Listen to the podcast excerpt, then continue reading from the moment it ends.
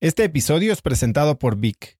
Si me conoces, sabes que soy un consumidor voraz de audiolibros y que he probado todo tipo de aplicaciones para seguir nutriendo mi mente mientras manejo o mientras corro o hago ejercicio, pero sin duda, por mucho, Vic es mi favorita. Con Vic puedes convertirte en una máquina de aprendizaje porque con solo 15 minutos al día puedes leer más de 12 libros al año. En Vic tienen más de 250 mil títulos y puedes escuchar resúmenes de bestsellers en menos de 15 minutos o libros completos, incluido mi libro Haz lo que importa, así como mis Vic originales como Cómo combatir el síndrome del impostor. Vic, por ser escucha de cracks, te regala 7 días de prueba y después contenido ilimitado por solo 167 pesos al mes en un pago anual de 1.999 pesos al suscribirte a Vic. Simplemente ve a cracks.la diagonal Vic. Vic se escribe B alta E E K. Una vez más, es cracks.la diagonal Vic. Este episodio es presentado por Hospital Ángeles Health System. Cada invitado con el que platico en el podcast me abre los ojos a nuevas tecnologías que están impactando de forma positiva la manera en que todos nosotros vivimos. Una de las áreas en las que el avance tecnológico está generando más impacto es en el área de la salud, especialmente con los avances en cirugía robótica que permiten intervenciones con menos sangrado, menos dolor, cicatrices más pequeñas y una recuperación mucho más rápida. Hospital Ángeles Health System tiene el programa de cirugía robótica más robusto en el sector privado en México. Cuenta con 13 robots Da Vinci, el más avanzado y versátil del mundo, y con el mayor número de médicos certificados en cirugía robótica, con la cantidad de horas necesarias para poder operar, ya que tiene el único centro de capacitación de cirugía robótica en todo el país. Este es el futuro de la cirugía. Si quieres conocer más sobre el programa de cirugía robótica de Hospital Ángeles Health System y ver el directorio de doctores, visita cracks.la diagonal ángeles. Una vez más, es cracks.la diagonal ángeles. Consulta a tu médico. Las buenas ideas no necesitan dinero, lo atraen. Entonces, si eres emprendedor, pues tienes que estar cazando las oportunidades para hacer más con menos.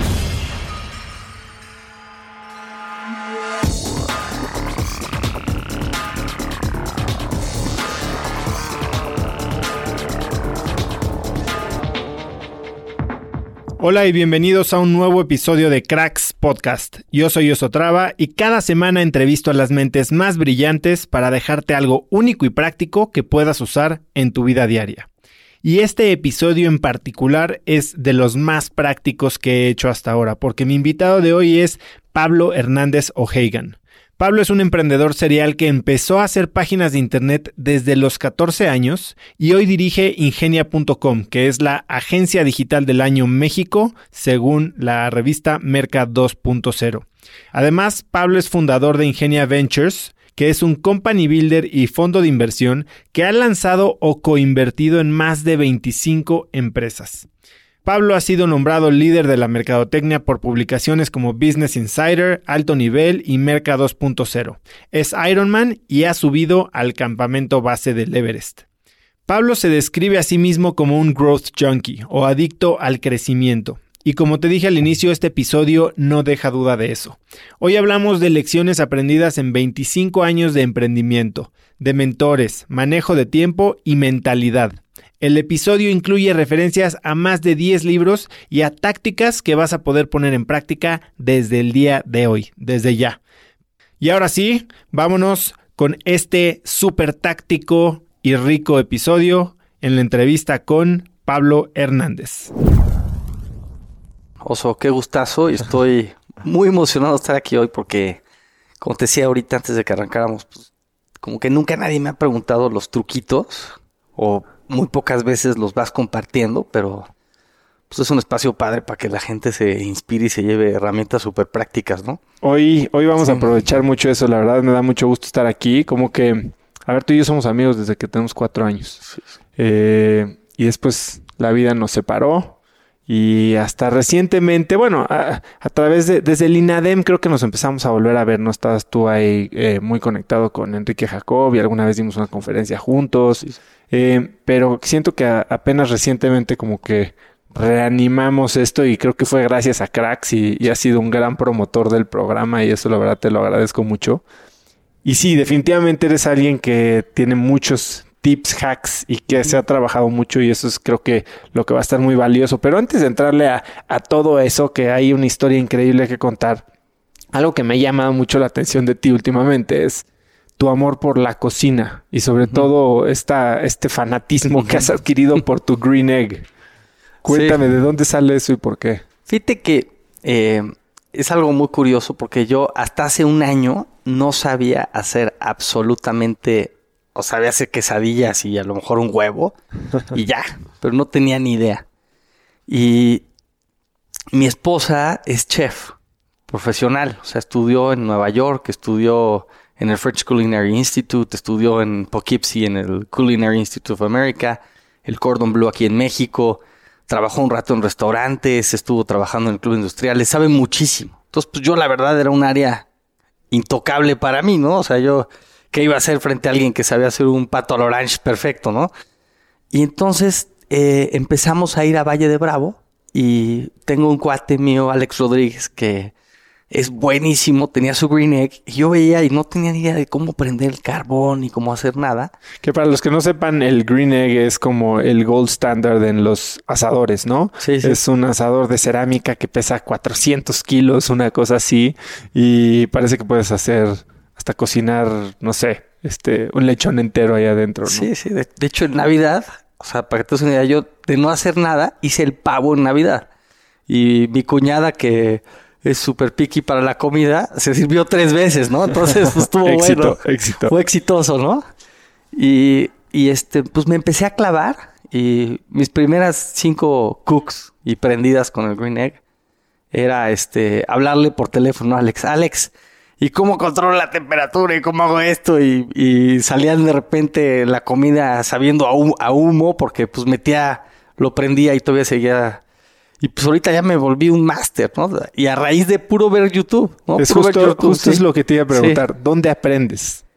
He aprendido, por ejemplo, hice una paella el otro día y mi suegra, la hice con mi suegra. Mi suegra había hecho paella, entonces juntos fuimos haciendo y quedó, de verdad, no es broma, la mejor paella que me he comido.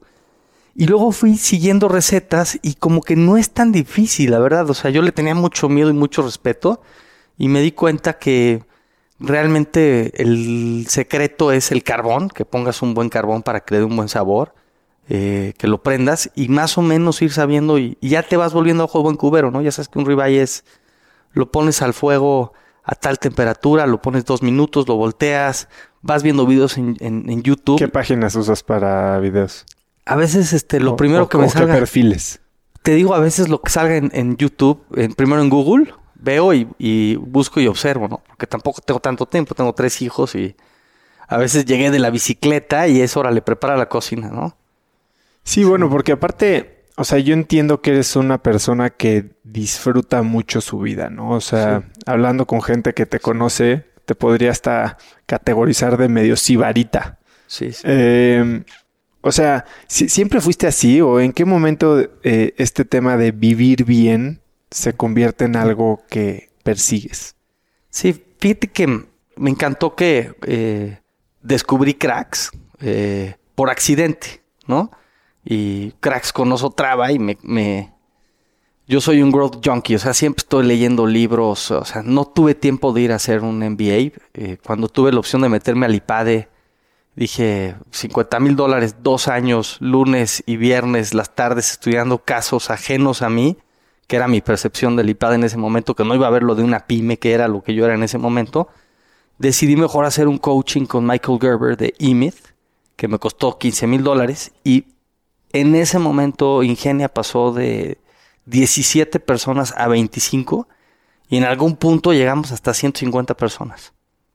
Y todo fue por, por este gusto, justo empezar a, a adaptar las cosas a mi vida e irme dando cuenta de que pues llegó un punto cuando tenía en los primeros años que estaba trabajando de 8 de la mañana a 2 de la mañana todos los días y estaba fumando una cajetilla de cigarros diario. O sea, yo cuando me casé a los 29 años, lo más que había hecho era 10 kilómetros corriendo y en 59 minutos y cuando acabé vomité. y fumaba Su- una Suena un cajetilla. poco como lo que me pasaría Sí. a mí hoy. Y me fumaba una cajetilla de cigarros diario. En el estrés de producir y con los clientes y todo esto. Y llevo 11 años sin fumar. ni un solo cigarro. Y ese, ese tema de ir disfrutando la vida, pues se fue dando con darte cuenta de que, de rodearte de gente inteligente. O sea, yo te podría decir que he tenido la suerte de tener mentores increíbles en mi vida. Este, y uno que fue para mí muy, muy influyente eh, se llama Peter Thomas. Y este cuate lo conocí en Kansas City, en Kaufman Foundation, a un lugar que llegué de chiripa, de pura casualidad, este, porque un amigo mío de EO, de Entrepreneurs Organization, me invitó a ser juez del Premio Estudiante Emprendedor, del Global Student Entrepreneur Award, en 2009 en Kansas City. Y yo era el único mexicano y el chairman de ese premio se llama Peter Thomas. Y Peter Thomas fue un cuate que llegó a Canadá sin nada y se volvió multimillonario.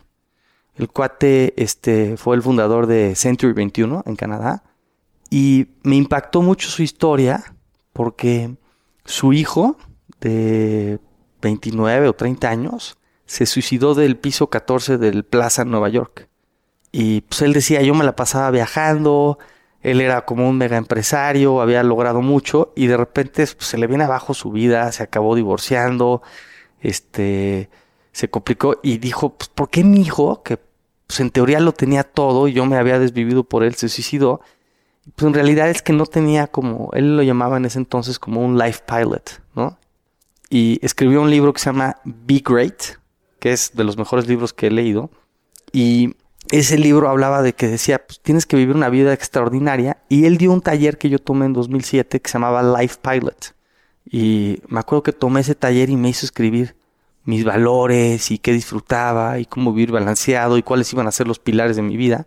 Y eso, desde ese momento yo te puedo decir que como que empecé a, tener como un sentido de disfrutar la vida balanceada, ¿no? De estar bien en el deporte, estar bien en la familia, porque pues también yo vivía muy desbalanceado, ¿no? O sea, fumar una cajetilla de cigarros diario y trabajar como trabajaba de lunes a sábado, pues, o sea, también es lo que te jala al principio cuando estás arrancando un negocio, ¿no? Sí, o sea, yo, yo veo que y estás, o sea, todo esto que me estás diciendo, tocaste varios de los puntos en los que quiero andar durante la entrevista. Y algo a mí que a mí se me hace muy chistoso porque sí sé que eres alguien que disfruta la vida, no sé que trabajas mucho, sé que has tenido mucho éxito y muchos fracasos y muchos momentos muy duros.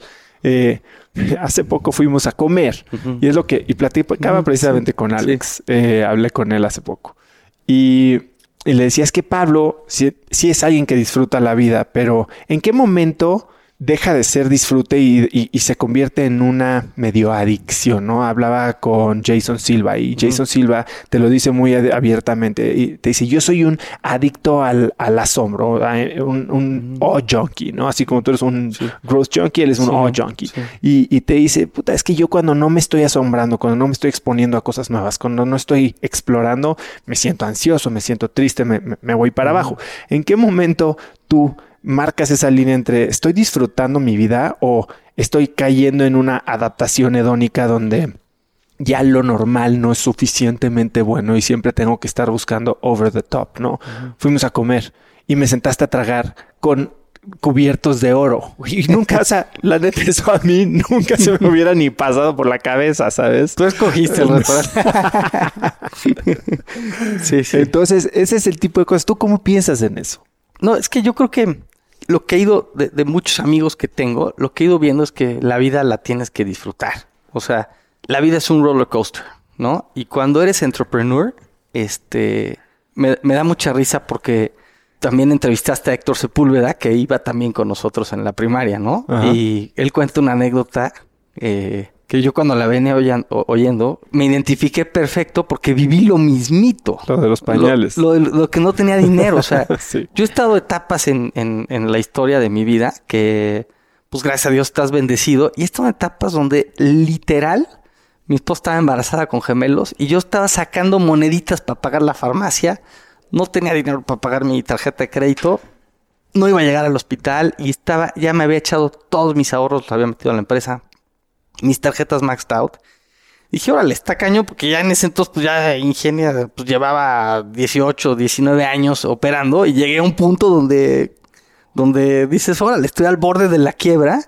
Afortunadamente, pues no, le dimos la vuelta muy padre, pero fue un año, para mí 2014 y 2015 fue un año muy complicado porque tuve un fraude en la empresa y este, pues eso te cambia todo, ¿no?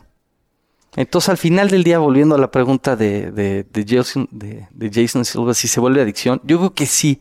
Yo creo que sí te vuelves adicto a las emociones. Yo creo que, me acuerdo la primera vez que vi la Torre Eiffel tenía 18 años y cuando la volví a ver unos años, no me sorprendió igual y sentí feo, ¿no? Dije, chin, caray, ¿no? Pierdes esa ingenuidad un poquito. Sí, sí, sí. O, o, no sé si te acuerdas de tu primer beso o la primera vez que te sentiste muy enamorado. Dices. Me acuerdo de mi primer beso, sí. Pero cómo traer esa sensación otra vez hoy a tu vida a diario. Yo llevo 11 años de casa. O sea, ¿cómo le haces para que estos momentos o, o, o cada vez te sientas más emocionado, no? Sí, algo que hacía, que no sé si era, creo que era Sócrates, uno de estos eh, filósofos estoicos. Él decía que para desprenderse de esta costumbre, vamos a decir, él eh, hacía prácticas de se daba sus baños de humildad, ¿no? Y entonces, por ejemplo, un día él era, estaba en el, en el Senado de Roma y, y tenía mucho dinero, etcétera, etcétera. Pero él salía una vez, creo que al mes, uh -huh. vestido con los trapos más pobres, rotos, sucios, sin zapatos que tenía para recordar lo que significaba todo lo que tenía, ¿no? Para, para recordarse lo afortunado que era y para también darse cuenta que todo eso que tenía no lo definía sí. y que podía seguir siendo él. ¿no? Sí, sí. Pero bueno, eh, has tocado mucho sobre Ingenia y creo que pues sí, llevas 25 mm. años en sí, Ingenia. ¿no? Eh, hace poquito tú eh, me invitaste a un grupo de WhatsApp con uh -huh. pues, mucha gente muy exitosa y me siento muy agradecido por ser parte uh -huh. de ese grupo. Eh, y en este grupo compartiste un como un escrito tuyo que decía uh -huh. 25 lecciones que he aprendido en 25 años eh, manejando Ingenia. -huh. Y había unas en las que quiero ahondar ahorita un poquito, pero a ver, cuéntame un poquito, ¿cómo empiezas Ingenia? ¿Qué es Ingenia? Sí, sí. Y, y, tú le empezaste siendo un adolescente, o sea, porque sí, no te fuiste de maestría, eh, o sea, tú empezaste muy chiquito a trabajar en lo que hoy sigues trabajando. O sea, poca gente lleva 25 sí. años con su emprendimiento. Y tienes 40 y ya los tienes. ¿no? Sí, sí, sí. sí, la verdad yo creo que fue una combinación de suerte y de un papá y una mamá. O sea, mucha gente no sabe que yo soy el mayor de siete hijos hombres. Entonces, este, pues teniendo seis hermanos y mi papá pagando siete colegiaturas, este, pues nunca sobraba el dinero. O sea, nos iba muy bien.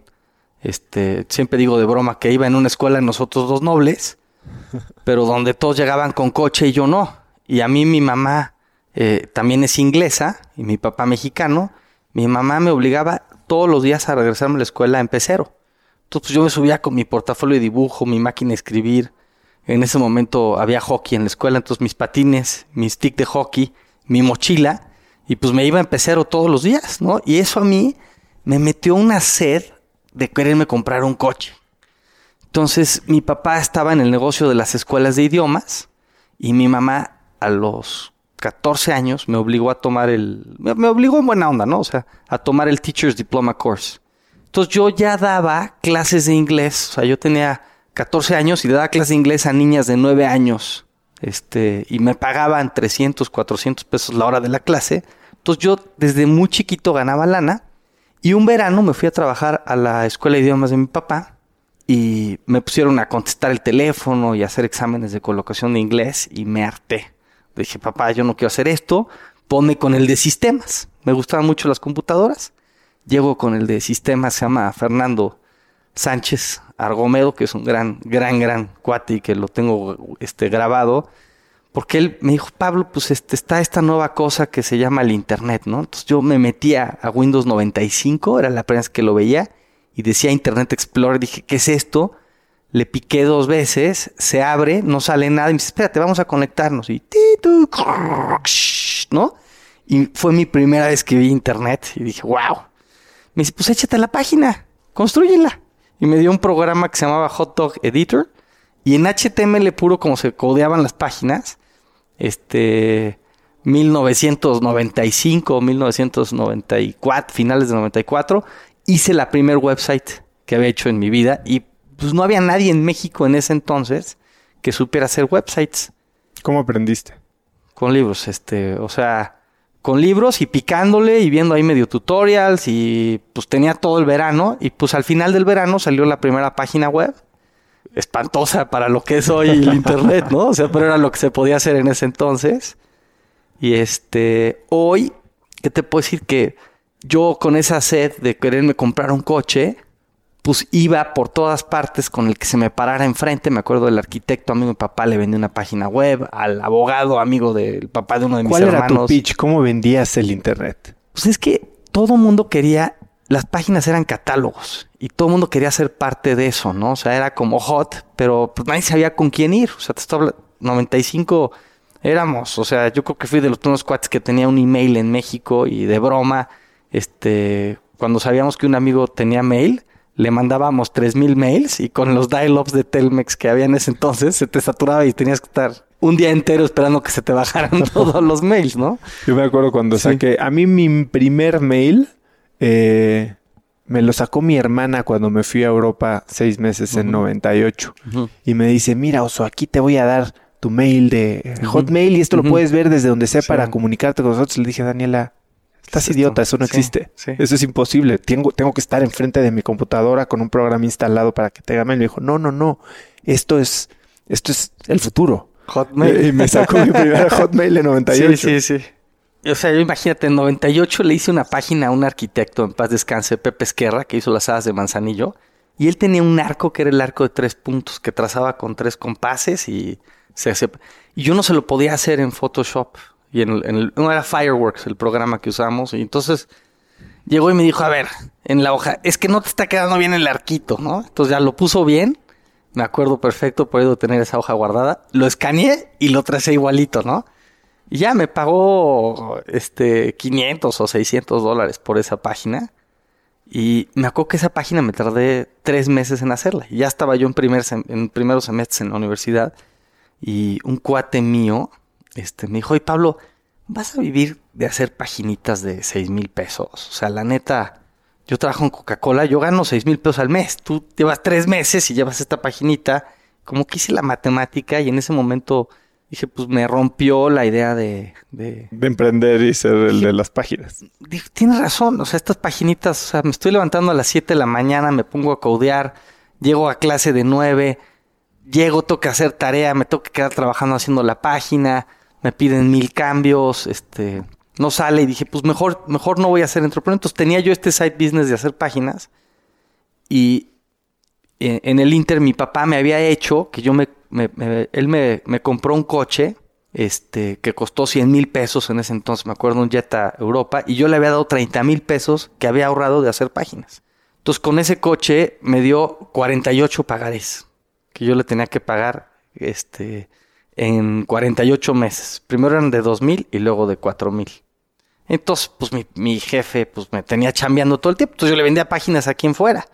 Y le acabé de pagar como a los tres años y medio, ¿no? Me rompió los pagares que faltaban y todo. Y me dijo, pues ahora tú te sigues pagando la universidad.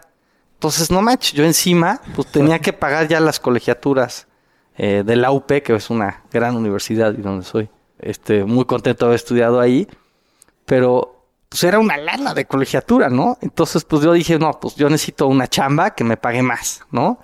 Y aparte, si ya me estoy pagando la colegiatura, mi jefe me dijo, no hay maestría. Y mi sueño en ese entonces era ir a Harvard o a Stanford o a Yale. O sea, mi sueño era ir a hacer un MBA a las top, a una de las top.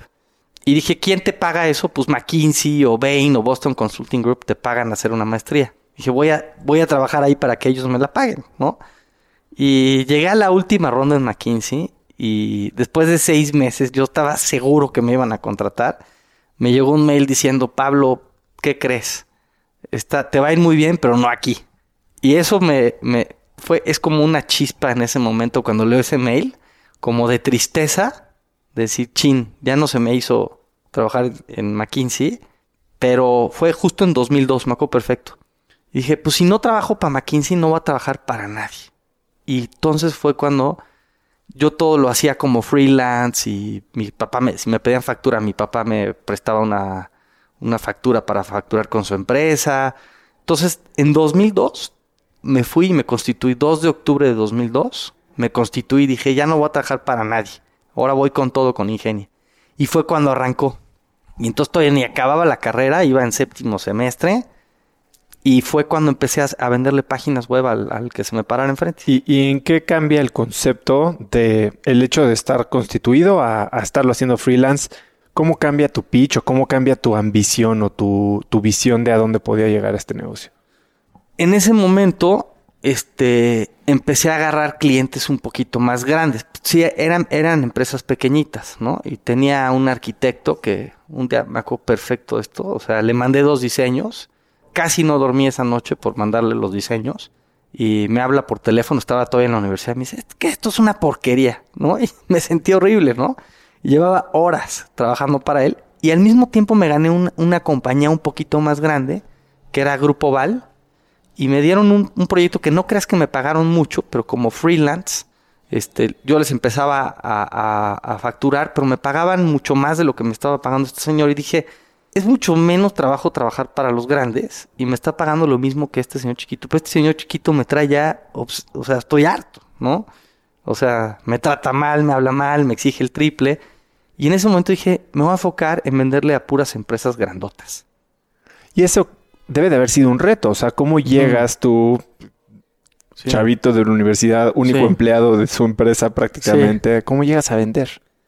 Pues yo justo eh, la primera página web que hice eh, de, para Ingenia eh, tenía un deal con un señor que se llama Juan Ricardo Pérez, que él me daba oficina, su empresa llamaba México Analítica, me daba oficina, secretaria, impresora y escritorio y todo, a cambio de este, que yo le diera a él su página web. ¿no? Entonces yo, yo trabajaba en su página web y aparte vendía, y un día le voy a enseñar la página nueva de Ingenia. Me dice, parece que trabajan 100 personas ahí. Dije, perfecto, eso es lo que quiero que parezca. y solo era yo, ¿no? Pero todo el copy, todo, el, todo lo que yo había escrito, eso parecía. Y entonces, pues yo, hasta hace dos años, me vestía a diario de traje y corbata. Ese es un punto que, quería tocar contigo, porque hoy me extrañó verte así. Yo siempre te vi, hasta dije, este cuate es marketer, pero ¿por qué estás siempre de traje y corbata? Y sé que tenías una visión muy clara de por qué lo hacías. Lo hacía por eso, porque entonces yo llegaba a vender y parecía que trabajaba para una empresota. Y cuando me pedían descuento, decía, uy, déjame ir a ver, ¿no? Tengo que pedir autorización.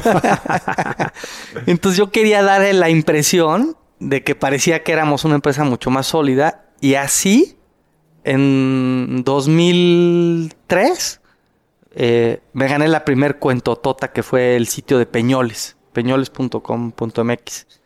Que curiosamente hoy estamos, o sea, luego lo cambiaron, el que está ahorita no es el, el, Y ahorita estamos otra vez rehaciéndoles el nuevo que saldrá en los siguientes meses.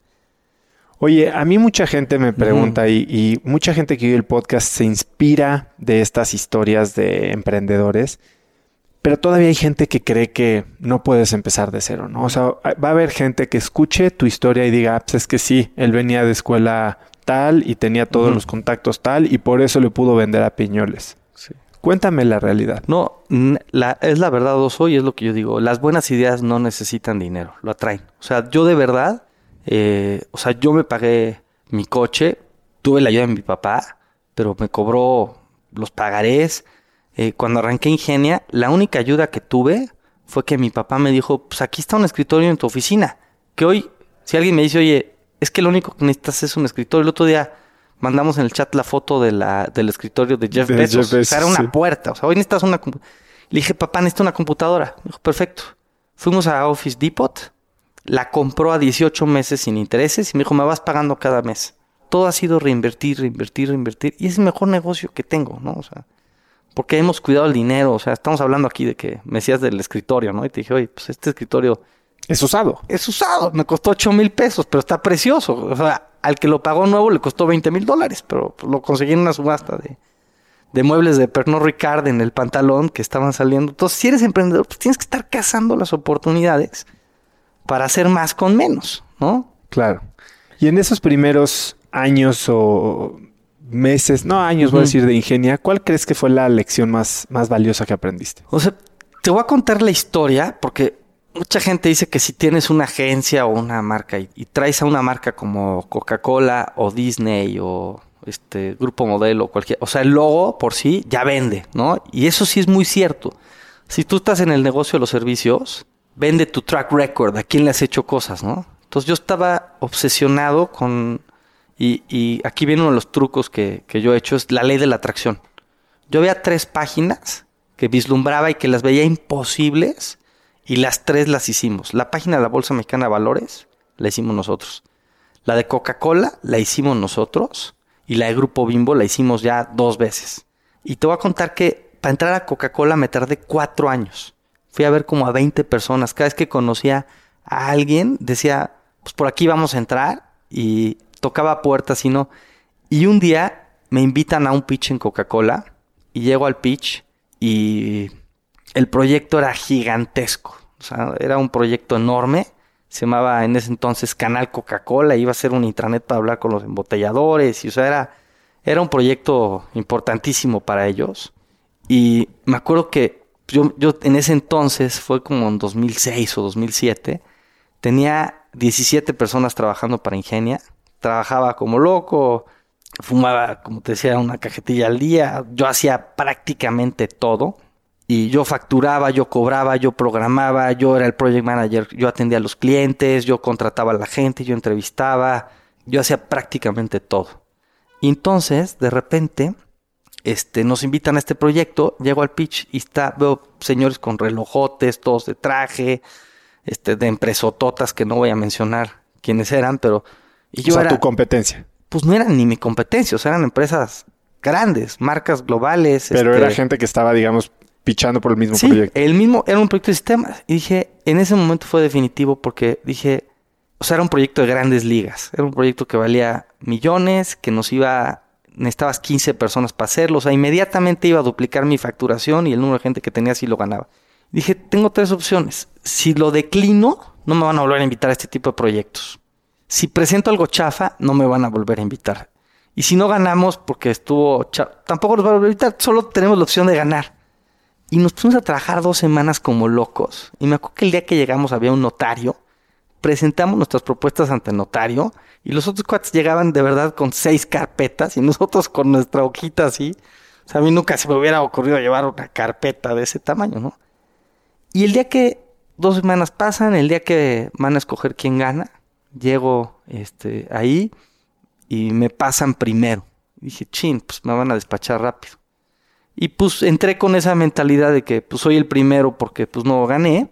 Y cuando entramos, pues revisamos y el diseño está muy padre, la usabilidad está buenísima, la propuesta tecnológica nos encantó y ustedes ganaron. Y yo, ¿qué? Sí, sí, ustedes ganaron. Firma aquí y te avisamos primero porque nos vemos en dos horas ya con todo el equipo para kickoff, no surge arrancar. Y yo no lo podía creer y la chava que estaba ahí y este otro cuate me dicen, quita la sonrisa porque no quedamos afuera, que sepa que tú ganaste. me subió a mi coche oso y grité así de, yeah! O sea, ya sabes, me dolía hasta la cabeza aquí atrás de esos momentos que dije y nunca se me olvida ese momento. Y ese fue el momento que Ingenia despegó. ¿Y cuál fue la lección que aprendiste de ese momento? Que yo me acuerdo que nosotros llevamos cuatro propuestas de diseño. O sea, que si quieres algo, tienes que no ser mediocre, ¿no? Y como que uno de los mantras por los que yo me he dejado llevar es por uno que leí en el libro de Ayn Rand, de The Fountainhead, que por ahí de repente decía que casi nadie era extraordinario porque casi todo el mundo era un second hander, o sea, casi todo el mundo era de segunda mano. Decía, es muy fácil ser exitoso, o sea, si vas a hacer algo, hazlo extraordinariamente bien, ¿no? Sí, hay una frase que dice, There are no traffic jams in the extra mile. Uh -huh. Cuando das, cuando estás en ese, así se dice en inglés, ¿no? El extra mile es dar sí. en extra y que pues, en la milla extra sí. no hay tráfico. Sí, sí, sí. Y fíjate que algo que quería compartir contigo, que, que lo aprendí de, de, de Zig Ziglar, que oyendo un audiolibro de este cuate se llama Born to Win. Que okay. si lo pueden oír, oiganlo en audiolibro porque es un texano y habla así. Dice, este, I said I was gonna do it, I said I was gonna do it. ¿no? Con su, si dije que lo iba a hacer, lo voy a hacer. Y tiene muchas frases muy motivacionales. Pero me topé con una práctica suya, este, y que lo empecé a hacer que él llamaba como el personal prayer, ¿no? O sea, la, la empecé a hacer el 13 de febrero de 2014. Y es como pararte en el espejo y decirte, oye, pues yo soy el responsable de mi vida, yo soy responsable de todo, este, hago ejercicio seis veces a la semana, pase lo que pase, soy optimista, soy energético, o sea, te es vas como diciendo, una afirmación, pero sí, más larga. Sí, y tú la puedes hacer con todo lo que tú quieras. Y yo la fui enriqueciendo a lo largo del tiempo y, y luego me di cuenta cuando me metí a la filosofía de Tony Robbins y todo eso, que ellos le llaman como el triad, ¿no? Y es como un manifiesto donde todos los días, varias veces al día cuando lo necesitas, te automotivas. Porque algo que yo he visto, o sea, yo tengo, yo puedo tener tendencia a ser depresivo, o sea, yo trato de estar en mi mejor nivel alto energía, o sea, no que tenga tendencia. Entiendo lo que dices. A todos nos pasa. Todos tenemos estos momentos oscuros. Que te desanima. El tema es cuánto tiempo te dura. Exacto. Te puede durar seis meses o te puede durar seis horas. Sí.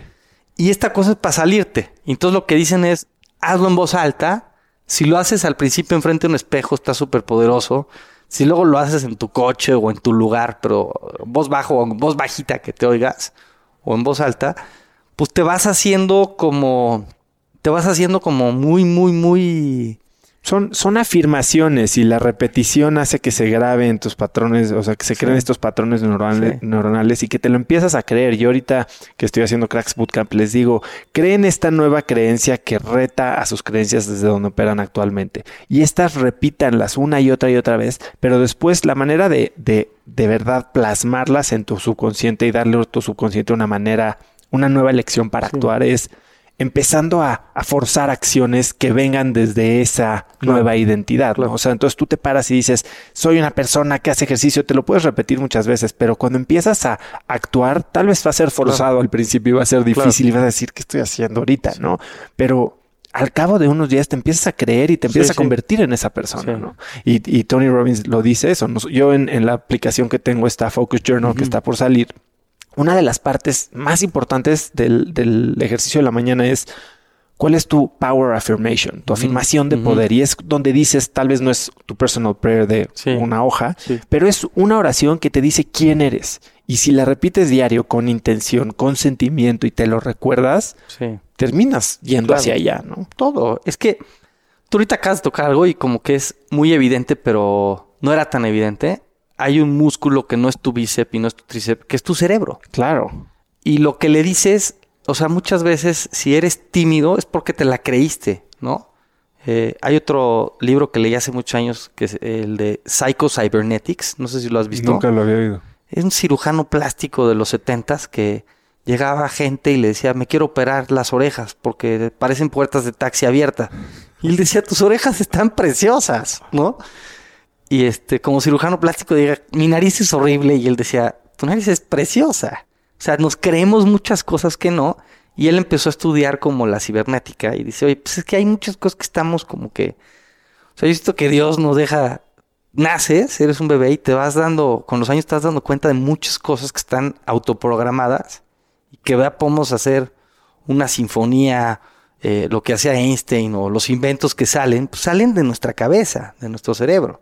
Entonces, mucho es como, tú te la crees y cómo lo vas haciendo. Sí, y, qué reglas adoptas, ¿no? Que eso es lo que pasa cuando somos niños y por la situación social, religiosa, familiar en la que nacemos, empezamos a adoptar todas estas creencias desde las que estamos operando y al rato no las cuestionamos y son lentes que filtran todo cómo experimentamos la vida. Ahora, me estabas diciendo que uno de los momentos clave en el desarrollo de Ingenia fue este tema del E-Myth, ¿no? De Michael Gerber. Eh, o sea, ¿qué, pasó? Porque sé que para ti fue transformador. Eh, ¿Cambias y cómo cambia tu rol de CEO o de fundador en ese momento? Es que imagínate que yo traía el ego arriba cuando digo, ya no voy a trabajar para nadie, no traje en McKinsey, me leí todos los libros de McKinsey y mi ego es yo soy un fregón y yo voy a hacer tal, tal, tal. Y de repente en un viaje en un aeropuerto vi un libro que decía The E-Myth, el mito del emprendedor de Michael Gerber, por qué las pequeñas empresas no funcionan y qué hacer para que funcionen, un millón de copias vendidas. Lo compré, pero dije, pequeñas empresas, no, yo no quiero ser una pequeña empresa, yo quiero ser una... Y lo guardé como un año. Y al año ya estaba desesperado, o sea, ya, o sea, de repente se me iba un diseñador y yo tenía que hacerle el kit a diseñar, este, o sea, de verdad ya era agotador, o sea, ya estaba cansado, o sea, me acuerdo que el único que tenía llaves de la oficina era yo, y un día a las 8 de la mañana suena mi celular, yo me había quedado dormido, me dicen, ¿qué onda? ¿Qué hora vas a llegar? ¿no? Entonces fue el día que dije, alguien más debería de tener llaves, ¿no? Pero en ese momento que se me baja el ego y dije, sí, sí lo necesito este libro, lo leí, lo devoré, y habla de que las empresas deben de no depender de personas, sino de sistemas y procesos. Y que si tienes sistemas y procesos para todo, se vuelve mucho más fácil. Y que hay tres tipos de personas. El técnico, que es el que sabe hacer las páginas web, el gerente que lo dirige y el entrepreneur, que es el visionario. Y me hicieron hacer un escrito y en las horas, pues mis horas al día eran cero de entrepreneur, cero de gerente y 100% de técnico. Entonces por eso mi negocio no crecía. Porque yo por ahorrarme este 8 mil pesos de contratar a alguien, este decía mejor lo hago yo. Y entonces yo ya no hacía lo que yo tenía que hacer, que era ser el entrepreneur, ¿no? Habla, estaba escuchando hace poco una plática de Dean Graciosi, que hace muchas cosas con Tony Robbins, y, y, él hablaba de una experiencia en la que su papá siempre, su papá también, pues creo que era working class y nunca tuvo mucha lana, y entonces el día que eh, él empieza, tenía un lote para vender coches usados y vendía, arreglaba casas y las vendía y demás, o sea, y, y se dio cuenta que estaba pasando todos los sábados podando el pasto de su casa, ¿no? De, de, uno de los departamentos que vendía. Y, y, un día decidió que él podía, en esas dos horas que pasaba podando el pasto, podía arreglar un coche y venderlo en mil dólares, ¿no? Y pagarle a su amigo Arthur 50 dólares por, por eh, podar el pasto. Y que el día que su papá lo vio, lo criticó y le dijo, ay, sí, ahora sí ya eres un, un, un gran magnate que paga por pagar el, por podar el pasto. Y lo que se dio cuenta es que sí, o sea, puedes desperdiciar mucho de tu tiempo productivo y no hacer uso de ese arbitraje o ese potencial de tu tiempo por no pagar, por ahorrarte los centavos y, y, no, y descuidar los pesos. Sí, sí. No, y, o sea, yo a lo largo de los años me he vuelto un hijo de puta con el tiempo. O sea, eh, o sea, mi oficina está cerrada y hasta tengo un letrerito que cuelgo que dice High Productive Time, no me interrumpas. Y sabe, si, si lo ven ahí colgado en mi puerta, saben que no, o sea, no entres, ¿no? Y ya varios usan esa práctica, ¿no? Sí, que en una cultura como la latinoamericana a veces eso pasa por arrogancia o, o mamones. Sí, pero no, sí. Y yo lo empecé a hacer con mis mails también y, pues la gente de repente no lo toma bien. ¿Sabes qué? Tienes dos chambas, o sea. sí, el otro día estaba mentoreando a una amiga y me dice, bueno, ya después de dos horas de una regañiza, porque a mí alguien me hizo eso un día, llegó y me puso una regañiza y por eso estoy en estas oficinas. Pues, ¿Por qué estás pagando renta en Polanco? ¿Y por qué busca dónde podrías pagar menos? Y justo me, me, sacudió, ¿no? O sea, esa regañiza. Entonces, de repente yo he dicho, bueno, si alguien llega y te da una regañiza de fuera de lo que no estás viendo, es muy buena, ¿no? Y ella me decía, bueno, ya voy a contestar mis mails, ¿no? Y su esposo decía, no, espérate. Es que siempre va así y contestas. Le dije, ¿cuánto te pagan por contestar mails? ¿Qué importa, no? O sea, no ganas dinero por mails, ganas dinero por, por esos indicadores, o sea, por, por ventas, por crear valor, ¿no? Sí, sí, sí, sí. Y, creemos que estamos haciendo cosas cuando nada más estamos perdiendo el tiempo. Ahora, mega herramienta como paréntesis para mail es la de Sanebox. No sé si la has usado. Vi que la recomendaste hace poco, no la he usado. Te quita todos los mails de tu inbox, analiza con inteligencia artificial con quién te escribes más y todos los newsletters te los manda a otro folder. O sea, te ahorra, o sea, te manda un mail y a mí me dice, esta semana te ahorré seis horas. Esta semana te ahorré. Es una maravilla. Sanebox. S-A-N-E-B-O-X. Lo voy a checar. ¿Y eso no, no, has, no te ha pasado que de repente sientes que te estás perdiendo de algo? Que tal vez antes veías y, y en realidad no te agrega valor. Siento que de lo que te tienes que enterar, te vas a enterar, ¿no? O sea, mi filosofía hoy es que no tienes que administrar tareas, tienes que administrar tu enfoque. En dónde estás enfocado. Entonces, por ejemplo, yo, yo ya vi que puedo delegar todo menos ventas. O sea, y sí tengo ventas delegadas. Hay un equipo de cuatro personas que hacen ventas. Pero el que más vende, el que trae los deals grandototes, soy yo. Entonces, eh, con mi coach me di cuenta que lo más importante que puede hacer Pablo es actividades de ventas, escribir copies de ventas, ¿no? Este, hacer esas juntas, esas llamadas, esas comidas, este, pensar en esa idea, hacer ese video y eso. Y entonces mi disciplina es, dije, necesito dedicarle mínimo tres horas a ventas. Pasaron al día. Pasaron dos meses y no lo estaba haciendo. Y entonces, ¿por qué? Porque es bien fácil que te coma la operación, que te coma. Y entonces, este, justo bajé esta app que se llama T-O-G-G-L, o sea, Toggle. Toggle. Y mi, mi propósito es recordar aquí, o sea, grabar aquí cuatro horas o tres horas de ventas diarias. Entonces esta siempre la tengo abierta. Entonces aquí ya llevo un log, llevo dos meses haciéndolo. Bueno, eres un enfermo de medir todo. Soy un enfermo de apps. o sea, más que esto es como el, libro este de, de, James Clear de Small Habits, de Atomic, Habits. O sea, mi hábito ya se volvió, por ejemplo, de ahí agarré otro habitito, que es el de, por ejemplo, hacer abdominales, ¿no? Eh, cumplí 40 años, nunca me había lastimado haciendo ejercicio y el año pasado me eché tres maratones, un Ironman, un medio Ironman y dos carreras largas de bici y no me pasó nada y dejé, le bajé tantito el ritmo Salí a correr el otro día con mis cuates y dándole duro al nivel. Llevaba dos semanas sin correr, había hecho bici y otras cosas. Y me lastimé la espalda. Dije, no manches, o sea, como cuando dejas, ¿no? ¿Crees que puedes volver a hacer lo mismo? Dije, no, tengo que fortalecer el abdomen para que no me lastime la espalda. Y de James Clear dije, pues este cuate dice que cuando que pegues los hábitos algo, ¿no? Dije, antes de meterme a bañar, antes de prender la regadera, voy a hacer 100 abdominales.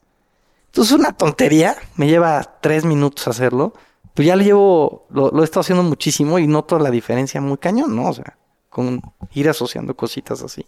Oye, ¿y en qué momento se vuelve un, una carga? Porque bueno, también lo que dice James Clear es que tienes que hacer que el hábito sea fácil, ¿no? Sí. Y yo veo que traquear cada minuto que pasas en ventas y estar pensando y, fiscalizando tu tiempo podría hasta ser negativo, ¿no? O sea, pasas más tiempo en preocuparte si es exactamente el tiempo y si no lograste y tal vez si no lograste la meta te, te, empiezas a deprimir. ¿Cómo piensas tú en eso?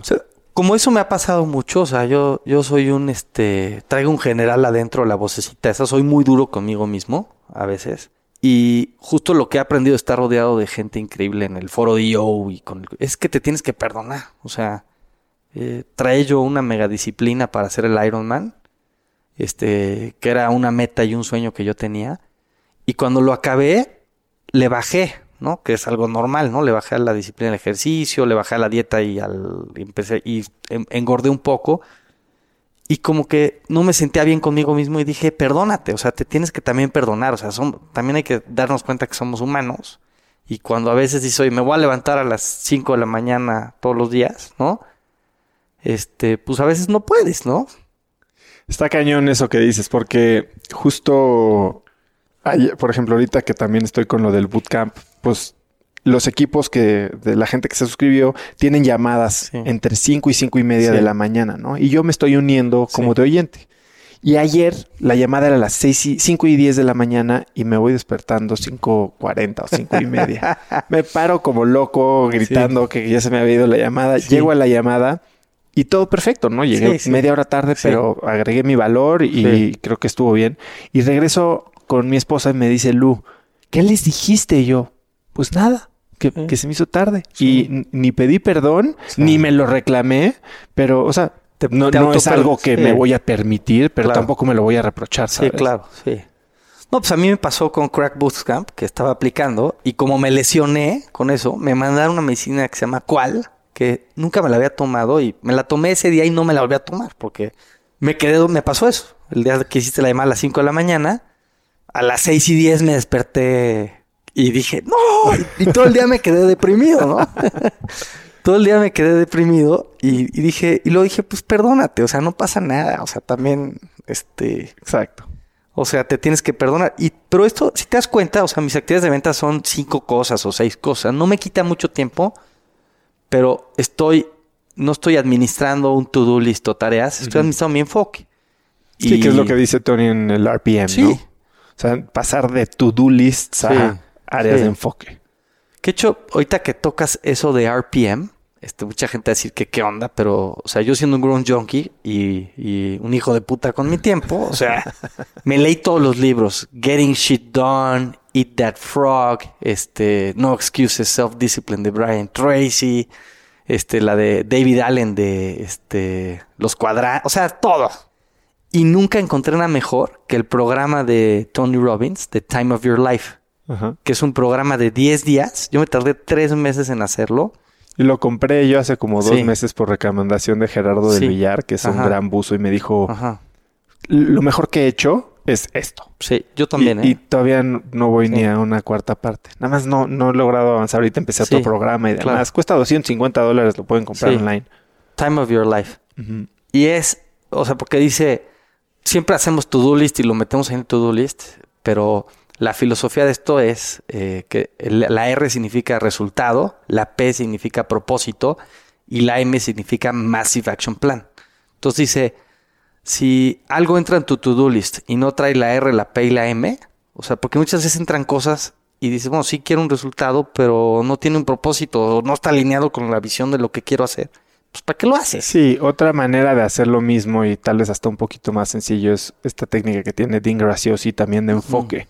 Y agarra y te dice tus tres proyectos eh, principales, ponlos en esta tabla y evalúa, califícalos del 1 al 5 en dos, eh, en, en- en dos categorías, en, en dos eh, variables. Uno es qué impacto tiene, y esto es más para negocios, yo creo. ¿Qué impacto tiene en tu revenue, en tus Sí. ingresos? Y dos, ¿qué tan alineado está con tus valores y tu Claro. propósito? Porque hay veces que hay cosas que amas y que haces por tus valores, pero pues tienen muy, po- muy poco impacto en, tu, en tus ingresos, ¿no? Y al revés. Y el chiste es enfocarte en donde más te genera ingresos, pero también más alineado está con tus valores. Y lo importante de esto es justo el enfoque, porque lo que te hace tener, esta, o sea, lo que te genera el hecho de tener claridad de lo que es importante para ti, dónde te genera y dónde estaría mejor aprovechada tu energía es poder decir que no. Exacto. Sí. Es tener un not to do list. sí, sí, exacto. O sea, y saber de, y luego pues decir que no va a hacer que gente se enoje, ¿no? O que pues sí va a herir los sentimientos de alguien, pero pues ni modo, ¿no? Es parte de. Y, Y- y si te necesitan y si les Sí. agregas valor, Sí. regresarán. Sí, claro. Y, tal vez empezarán a valorar más Sí. tu tiempo. Sí. Que eso pasa, por ejemplo, en este mundo de emprendimiento que pues andas dando asesorías a diestra y siniestra, este, y la verdad es que luego hay gente que viene, usa tu tiempo, no sabe ni a qué vino y después no ejecuta Son nada de lo que les dijiste. Déjate agradecidos, que ejecuten. Ese sería lo, lo que mejor me podía llevar. Yo ya puse ciertos filtros de con quién me reúno Sí. y, y- y cómo llevo una reunión. Sí. Porque vámonos a tomar un café. Estoy seguro que me puedo llevar muchas cosas buenas de ti. Pues sí, brother, pero ¿y mi tiempo qué? Sí, claro. y el tiempo es limitadísimo. O sea, ese es el recurso más preciado que tenemos el ser humano. O sea, por ahí leí en un libro que decía que dos cuates nacieron en el mismo pueblo, al mismo día, a la misma hora, en el mismo hospital. Y uno tenía una tiendita, trabajó toda su vida en la tiendita, y el otro se llamaba Sam Walton y tenía, puso una tiendita y otra, y otra, y otra, y otra, y acabó con Walmart, ¿no? Y dices, nacieron a la misma hora, tuvieron las mismas horas, su- la misma vida, o sea, entonces el tema es a qué dedicas tu tiempo, ¿no? Entonces, sí, sí tienes que ser. Y claro, y no todo tiene que ver con dinero, ¿no? O sea, tal vez tirarte a ver las estrellas una noche, Sí, este, es lo que te llena. Sí. Y está bien. claro. Siempre y cuando lo hagas conscientemente. Sí, sí, sí. Hace un momento hablabas de que has tenido muchos mentores y creo que es una de las cosas que más eh, admiro de ti porque sé que es cierto, ¿no? Y uno de tus grandes mentores, sin duda, fue don Lorenzo Servit. Sí, sí. Cuéntame un poquito cómo llegas a él, cómo se desarrolla esa relación y qué, qué, qué sacas de esa relación. O sea, y eso ahí cuando dices tú que me hacías esta pregunta hace ratito que decías, oye, es imposible, cono- o sea, yo hubiera pensado que era imposible que yo llegara al fundador de una de las empresas más importantes de mi vida y que fuera mi amigo y mi mentor. Y un día fui a un evento en la Unión Social de Empresarios de México, que tenían un programa para jóvenes que, o sea, cualquiera que oiga Cracks Podcast puede ir a, esos, a esas comidas. Y me siento en una mesa y casualidad del, del universo, y de- bueno, no creo que haya casualidades, pero me toca en la mesa con Don... Llega Don. Lorenzo y se sienta con nosotros. Y nos pregunta qué hacen, pues cada quien preguntamos qué hacíamos. Y él dice, pues yo tengo 87 años y llevo desde hace 14 o 15 años que no soy presidente del Consejo de Bimbo, fundé Bimbo, pero tengo más energía que nunca. Y dije, yo quiero ser como él, yo quiero llegar a los 87 años con esa energía. Y a raíz de eso, medio que me, me fui, este, hice una buena rela- relación con él, pero luego en, en parte de mi, de mi pasión, pues me tocó traer a México y luego a toda Latinoamérica el Premio Estudiante Emprendedor, que es una de las cosas más increíbles que he hecho en mi vida. Eh, es un premio, para los que no sepan, que premia a chavos que están en la universidad y tienen un negocio legalmente constituido. Y lo hacemos en la Bolsa Mexicana de Valores y, en- en- y en, en todo el país. Y Sí, el- me invitaste a ser juez Sí. ahí alguna vez. y el, el que gana se va a, a concursar contra otros países. Y mi sueño era que un día ganáramos. Y pues sí, ganó Julián, ¿no? Y gracias a ese premio... Eh, Julián Ríos Cantú, fundador de EVA, que también está en la entrevista. Óiganla. Eh, aquí en Cracks. Chavo brillante. sí. Entonces, este, de repente me dicen, este, en Coparmex y la UCEM hacen una, vamos a lanzar una medalla para honrar a don Lorenzo, se llama la medalla don Lorenzo Servitje al joven empresario, eh, con responsabilidad social. Y pues me, me, nominan, aplico, mando toda la aplicación y gano. No me la podía creer, ¿no? Y entonces, a raíz de eso, yo ya conocía a don Lorenzo y iba más o menos, le pedía una cita y me daba una cita y lo iba a ver una vez al año a su oficina y me regaló un día. ¿Qué pasaba en estas reuniones? ¿Cómo llegas con un señor así? ¿Qué le dices? Su oficina era la más sencilla y la más humilde. Eh, tenía una, una plaquita que decía Early to rise, early to bed, work like hell and advertise. ¿No? Eso, o sea, despiértate temprano. Duérmete temprano. Duérmete temprano, trabaja como loco y advertise. Y siempre que iba, lo fui a ver muchísimas veces y sobre todo después de que me dieron la medalla, este, mi relación con él se hizo todavía más estrecha. Y una, la primera vez que, que lo vi, él era filósofo, no sé si sabían, o sea, tiene varios documentos y tiene un libro del empresario y me decía, lo mejor que te puede pasar es ser empresario, porque pues te conectas con mucha gente, puedes influir en políticos y me dice, los empresarios son el motor de cambio de los países. Y eso se me ha quedado muy grabado y yo por eso también tengo una obsesión de que digo, oye, a mí me encantaría regalarle a México que los negocios que yo haga y lo que yo haga generen 7 mil empleos. Si hago eso me muero contento. Porque el empleo dignifica, el empleo ayuda a que los países crezcan, o sea, pues no podemos vivir de... de, de de becas. De becas y de tarjetitas. necesitamos chamba, ¿no? Necesitamos este trabajo, ¿no? Y el trabajo lo da el empresario, o sea, el entrepreneur William este, Mac, no, este, este Mackey, el fundador de Whole Foods, decía que los emprendedores son héroes porque acaban con la pobreza. O sea, el empleo acaba con la pobreza. Es lo que más, más que cualquier programa de beneficencia, que haya empresas que den empleo es lo que cambia a los países.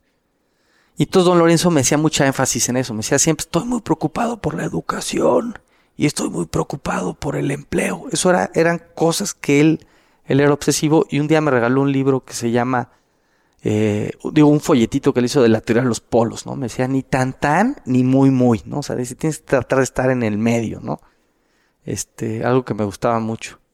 Sí, mucha gente también, estas, una de las creencias que me, me reclaman, igual que lo que te decía de como de dónde naciste, es, a ver, no tengo yo un network, ¿cómo, cómo desarrollo un network? Y tú claramente eh, tienes o, una facilidad y una determinación y ya parece que supieras la fórmula para desarrollar networks o redes, pero también aprovecharlas, ¿no? Eh, yo veo que usas mucho este tema de proximity power y tú estás muy cerca de gente muy exitosa no como lapa, como tratando de extraer, extraer, extraer, pero generas dinámicas de, valor para toda la gente involucrada. ¿Cómo llegaste a eso? ¿Cómo lo haces? Justo lo que fui aprendiendo a raíz de irme equivocando, este, es que auténticamente tienes que ser un amigo.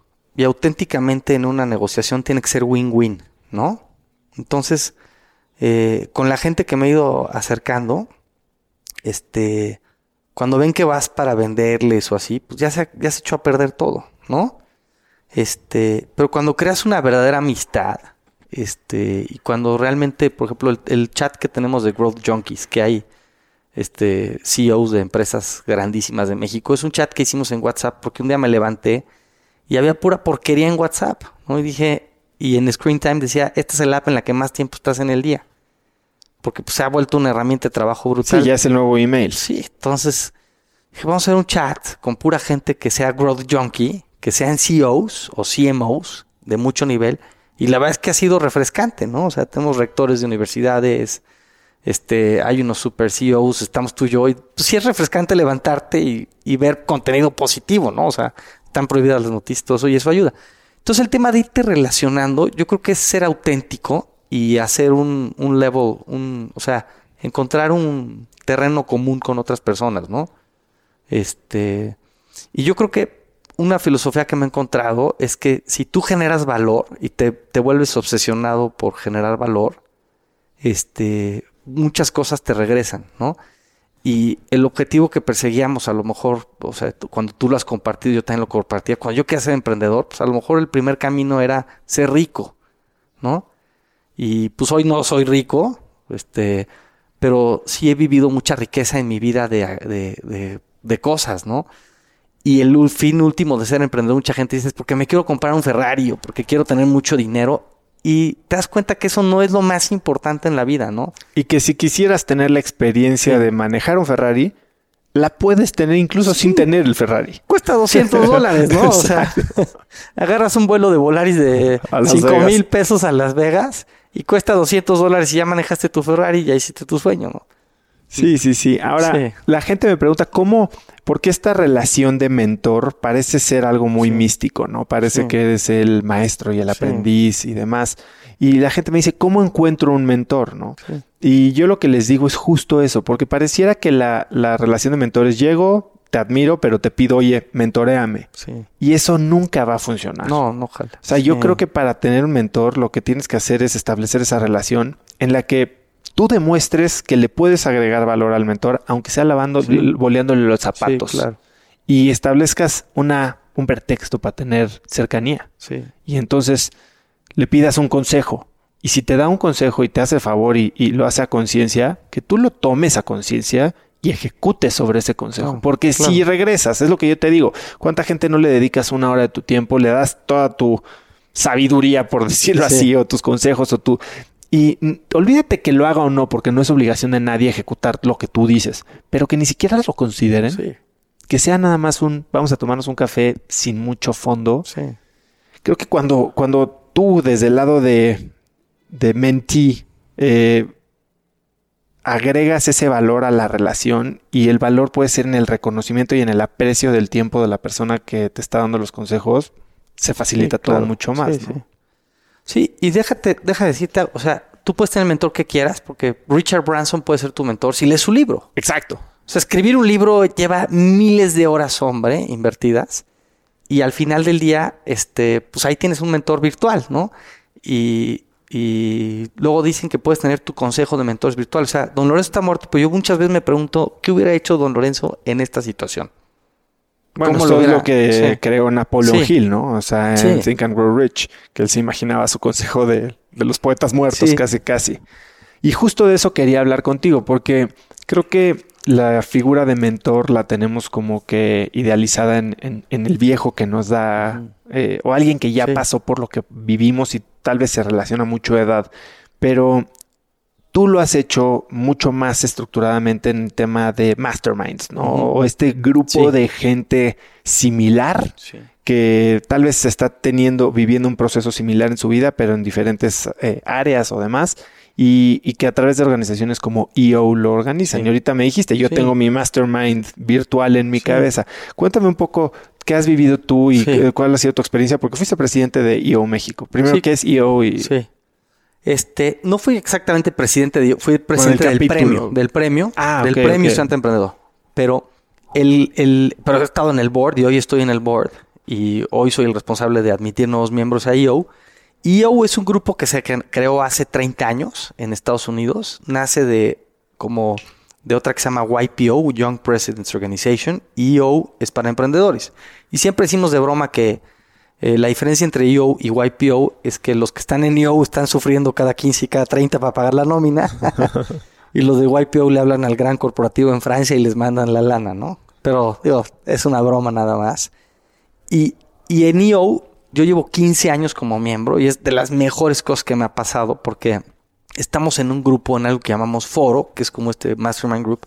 Nos juntamos una vez al mes y nos volvemos vulnerables, o sea, hablamos de cosas que nos duelen, de cosas que nos fallan, de, de compartimos éxitos sin que sea necesariamente que lo estés presumiendo, nos ponemos objetivos en común, pero aparte, una vez al año hacemos un viaje.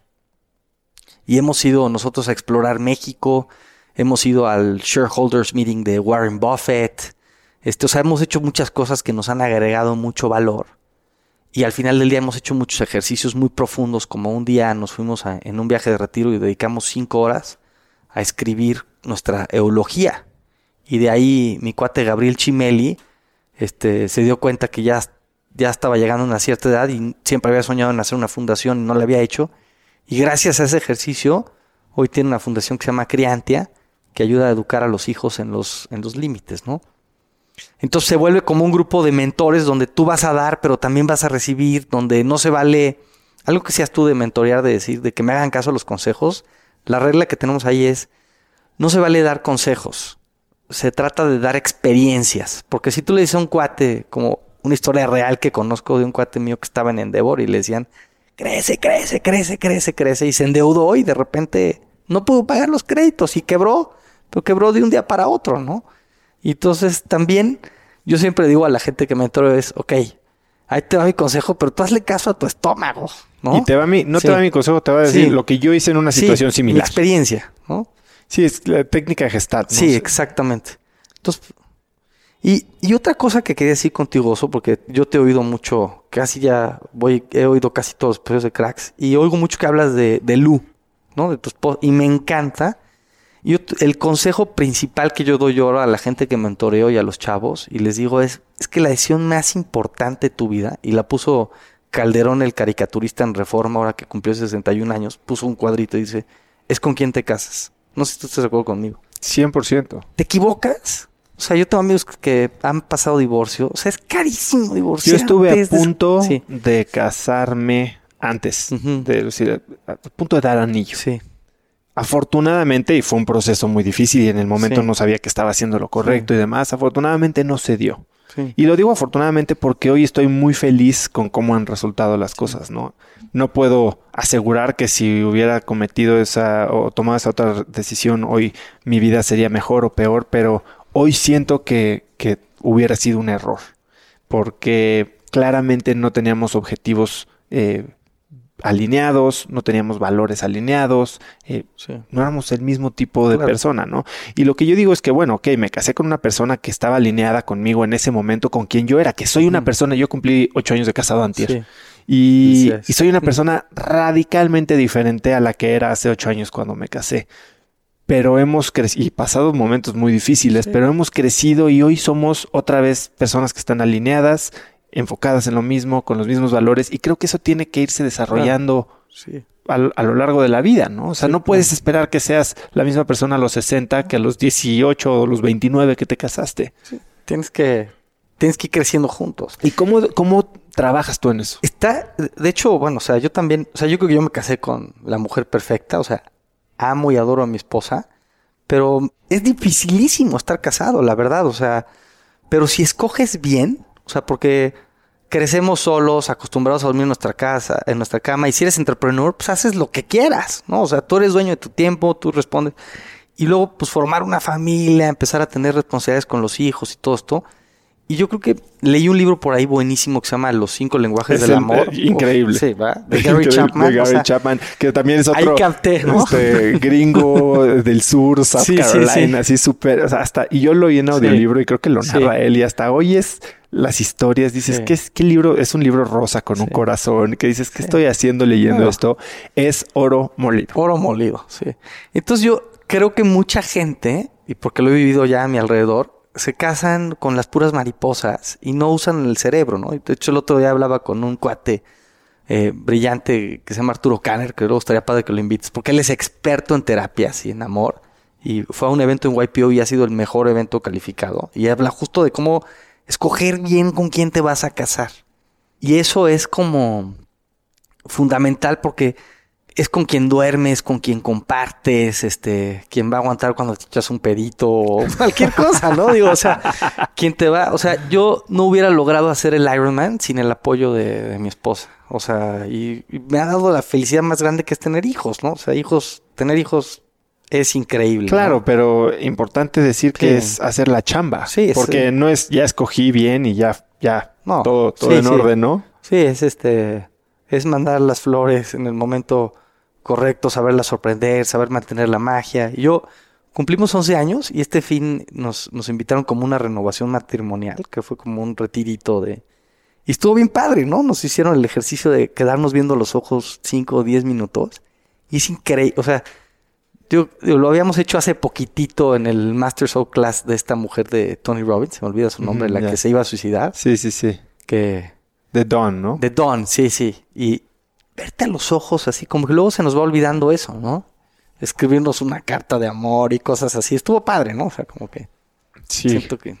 Oye, y regresando un poco a Ingenia, eh, y hablé al principio de este como manifesto o esta este artículo, este escrito que mandaste con tus 25 lecciones. Hay una, hay una lección que dices que la confianza apesta. Sí. Se me hace una, lección muy dura. Muy dura, sí. Yo creo que, y ahorita quiero que me cuentes por qué lo dices, pero no tener confianza no te limita. O sea, operar desde el miedo no es una limitante. Sí. Bueno, igual que hablábamos ahorita de escoger a tu esposa, yo veo muchos entrepreneurs que se asocian y no se conocen.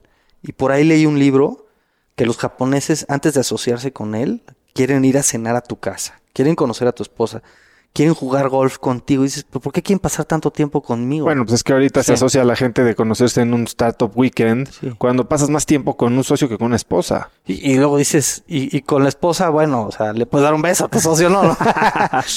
o sea, si te peleas con tu esposa hay la reconciliación, ¿no? Y con los socios no. entonces, escoger a los socios, yo creo que es la parte más, más importante del negocio. O sea, muchos negocios no llegan a prosperar que los socios se pelearon o porque no se organizaron bien o porque...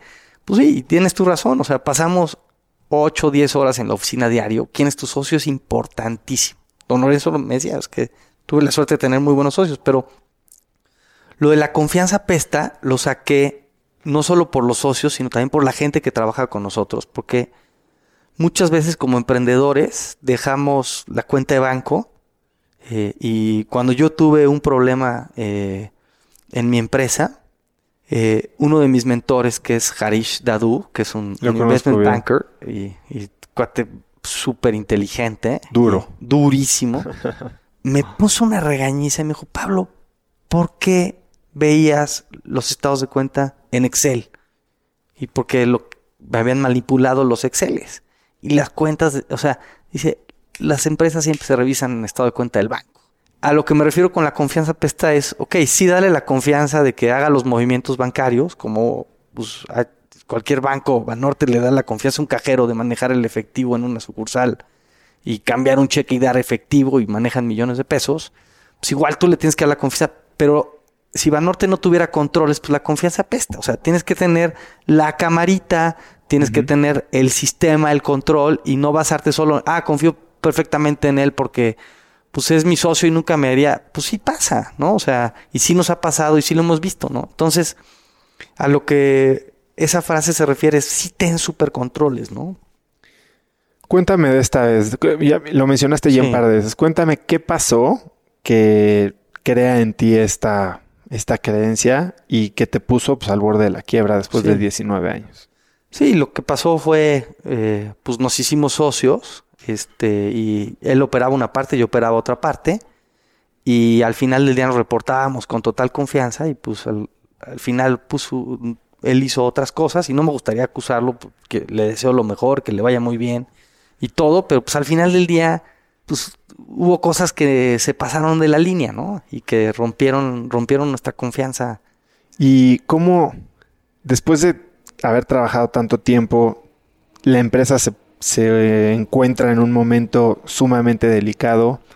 ¿Qué hace eso para ti a nivel personal? Porque tú eras ingeniero. Sí, estuvo rudísimo. O sea, pues fue un momento de divorcio. O sea, él se llevó 40 computadoras, 40 personas, se llevó cuentas, este, y pues fue durísimo, ¿no? O sea, el ambiente fue negro varios días, este, personas que estaban trabajando con él se quedaron conmigo, o sea, y fue aparte, o sea, fue una separación amistosa, ¿no? Entre comillas, ¿no? Entre abogados, o sea, fue, fue de verdad muy, muy duro y al mismo tiempo cambiamos al CEO de Pago Fácil y yo me fui como interino en Pago Fácil supuestamente un mes y me acabé quedando cuatro años. Hasta el año pasado que dije...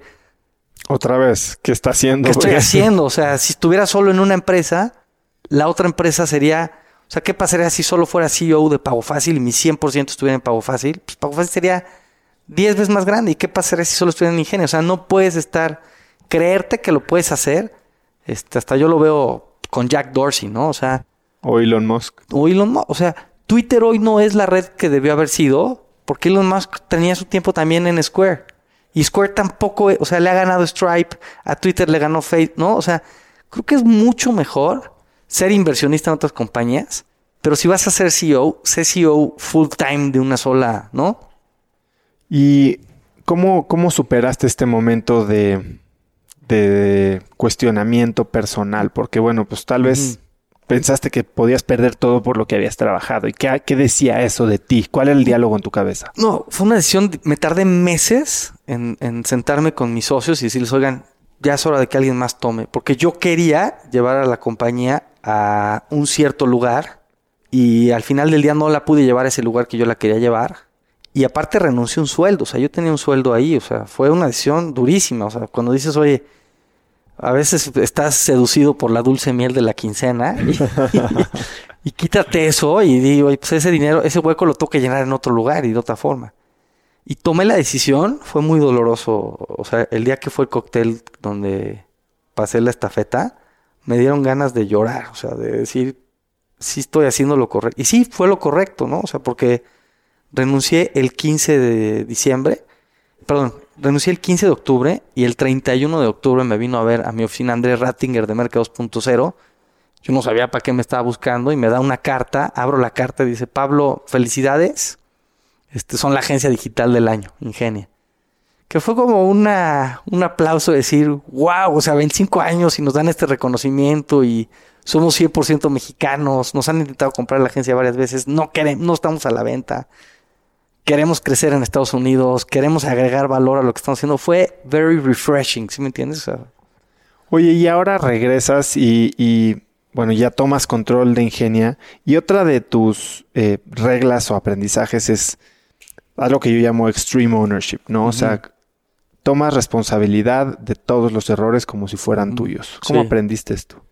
Sí, pues porque eso o sea, si alguien no hace bien, o sea, por ejemplo, si un diseñador agarra una foto de Google y la sube y la sube a un post, es nuestra responsabilidad. Si contratamos a la persona equivocada, es, es mi responsabilidad por no tener el proceso.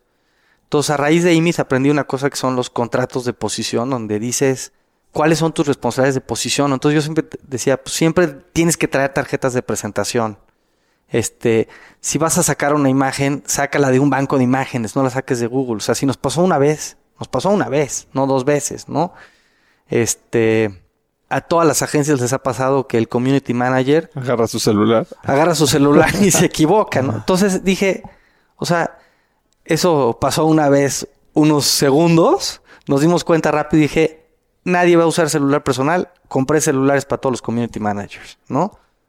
Este, polígrafos a toda la gente que trabaja con nosotros, o sea, es muy fácil que se te cuele alguien que no debería estar trabajando contigo, ¿no? Oye, y ya hablando un poquito más de desarrollo personal, o sea, lo mencionaste al principio, ¿no? Tú no decidiste no hacer una maestría.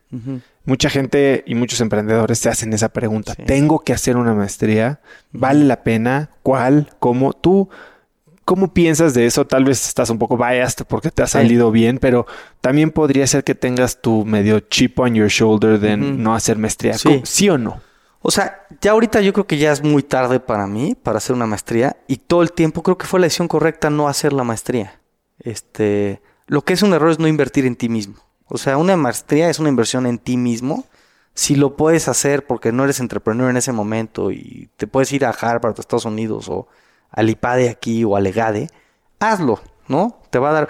Pero yo siento que la maestría, o sea, Elon Musk decía pues, que él contrata gente con maestría yo soy un growth junkie de verdad. O sea, yo me he ido a cursos, he pagado, he pagado más de lo que hubiera pagado una maestría en cursos en Tony Robbins. El mejor que he ido es el de Keith Cunningham. Four Day MBA. El Four Day MBA. O sea, dije, pues el año pasado, por fin, digo, no pude hacer la maestría de dos años, pero hice mi, mi Four Day MBA, ¿no? Y estuvo oso. O sea, este costó creo que 6 mil o 7 mil dólares contra lo que te cuesta una maestría en cuatro días. Este cuate es un cuate que perdió 100 millones de dólares de la noche a la mañana. Que su escritorio y su oficina eran de una oficina de 150 metros cuadrados. Su escritorio era un cacho del, del Mayflower que es el barco, en el que llegaron. El cuate está sentado en ego, se sobreendeudó para construir un centro comercial y no sé qué otras cosas. Y de la noche a la mañana no pudo pagar y el banco le quitó todo. Y luego lo rehizo. Y su libro se llama The Road Less Stupid. Y la herramienta más cañona que, o sea, en este día te enseña cuatro cosas que hoy les voy a dar ese valor de 100 millones de dólares.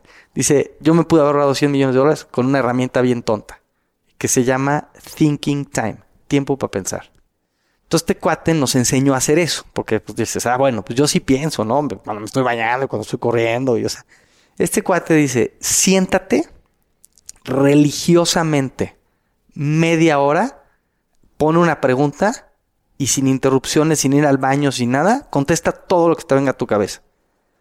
Y después, dedícale 15 minutos a escoger qué cosas vas a hacer. Y yo hago thinking time una vez a la semana mínimo y me hago preguntas. ¿Como cuál? Como lo de Pago Fácil. O sea, ¿qué pasaría si yo fuera CEO de Pago Fácil? O algo que yo dije, dije, ¿qué pasa si en México hay una crisis? ¿Qué clientes de Ingenia van a recortar? ¿No? ¿Cuáles van a quedarse? Y entonces hice con lo de la ley de la atracción, hice aquí, no lo van a poder ver, pero hice como una, una mica y puse los logos de los clientes que quería. Y muchos de estos ya son clientes nuestros, ¿no? O sea, muchos los hemos los hemos traído y hemos hecho que sean nuestros clientes y hemos trabajado con ellos por el enfoque, y este se lo di a los vendedores, viene, es una hojita donde vienen los logos de los clientes que queremos. Y dije, ¿cuáles son los clientes que si viene una crisis o una guerra no van a recortar? Pues alimentos, e-commerce, eh, bebidas alcohólicas, educación, o sea, eso, porque todas las demás empresas si no recortan, ¿no? Entonces dije, ¿cómo nos blinda? Y eso fue de Thinking Time, ¿no? Y he hecho Thinking Times de cómo crezco en Estados Unidos o cómo duplico mis ventas o qué tengo que medir, o sea, cuáles son los indicadores relevantes, porque lo que no ves te está matando, ¿no? O sea, yo me han pasado veces en Ingenia que nada más de hacer un thinking time me ahorré 20 mil dólares porque dije, a ver, ¿por qué estamos usando un repositorio cuando ya hay un Dropbox o un Google Drive? Y pagábamos un servidor de 2 mil dólares al, al mes para tener ahí todo, cuando ya lo podíamos tener en GitHub y en Dropbox y en Google Drive y nos costaba 150 dólares al mes. Pues esa decisión nada más. Y es nada más darte el tiempo de cuestionar. Y lo tienes que hacer religiosamente a, la... O sea, él dice que él lo hace tres veces a la semana. ¿Tú a qué hora lo haces? ¿Cómo se ve ese momento para ti? Yo lo hago generalmente eh, los lunes. Eh, entro aquí o los lunes y los miércoles. Entro a mi oficina este, y por eso diseñé esta oficina así, con la, con la pantalla ahí, con los indicadores enfrente de mí todo el tiempo visibles. Y como que no se ve que estoy aquí. Entonces me meto al baño, literal, me siento, o a veces me jalo mi silla allá adentro, o me siento en el excusado, medito 10 minutos, así respiro, me, este, respiro, hago agradecimientos, este, y ya después me siento aquí en el escritorio me escondo como atrás de la pantalla y me pongo a hacer ese ejercicio. Apago mi celular, pongo Do Not Disturb. Y no sabe las ideas que han salido, ¿no? Y él dice que la pregunta más importante es, ¿qué no estoy viendo? What am I not seeing? ¿Qué es lo que más te ha sorprendido que has descubierto en estos ejercicios? Em, es una gran pregunta. O sea, que de verdad muchas veces queremos aplicar la teoría o queremos este pensar que vamos a encontrar la varita mágica para crecer al 15% o al 20% nuestro negocio o hacer un Ironman o lo que quieras y, no tenemos estrategias claras, ¿no? O sea, yo por ejemplo ahorita la, la estrategia de, de, este 2020 la tengo aquí en mi desktop y todavía no nos entregan las etiquetas, pero pronto van a estar, pero pues es, queremos crecer, queremos innovar, queremos... O sea, todo esto tiene un indicador atado, lo sabe toda la compañía. Y salió de Thinking Time. Dije, ¿qué es lo más importante y lo más importante en lo que tengo que hacer? o sea, hoy mis ventas de páginas web, que es con lo que arranqué, son como el 10% de mi negocio. Si me hubiera quedado en eso, hubiéramos muerto. Pues yo me tengo que reinventar.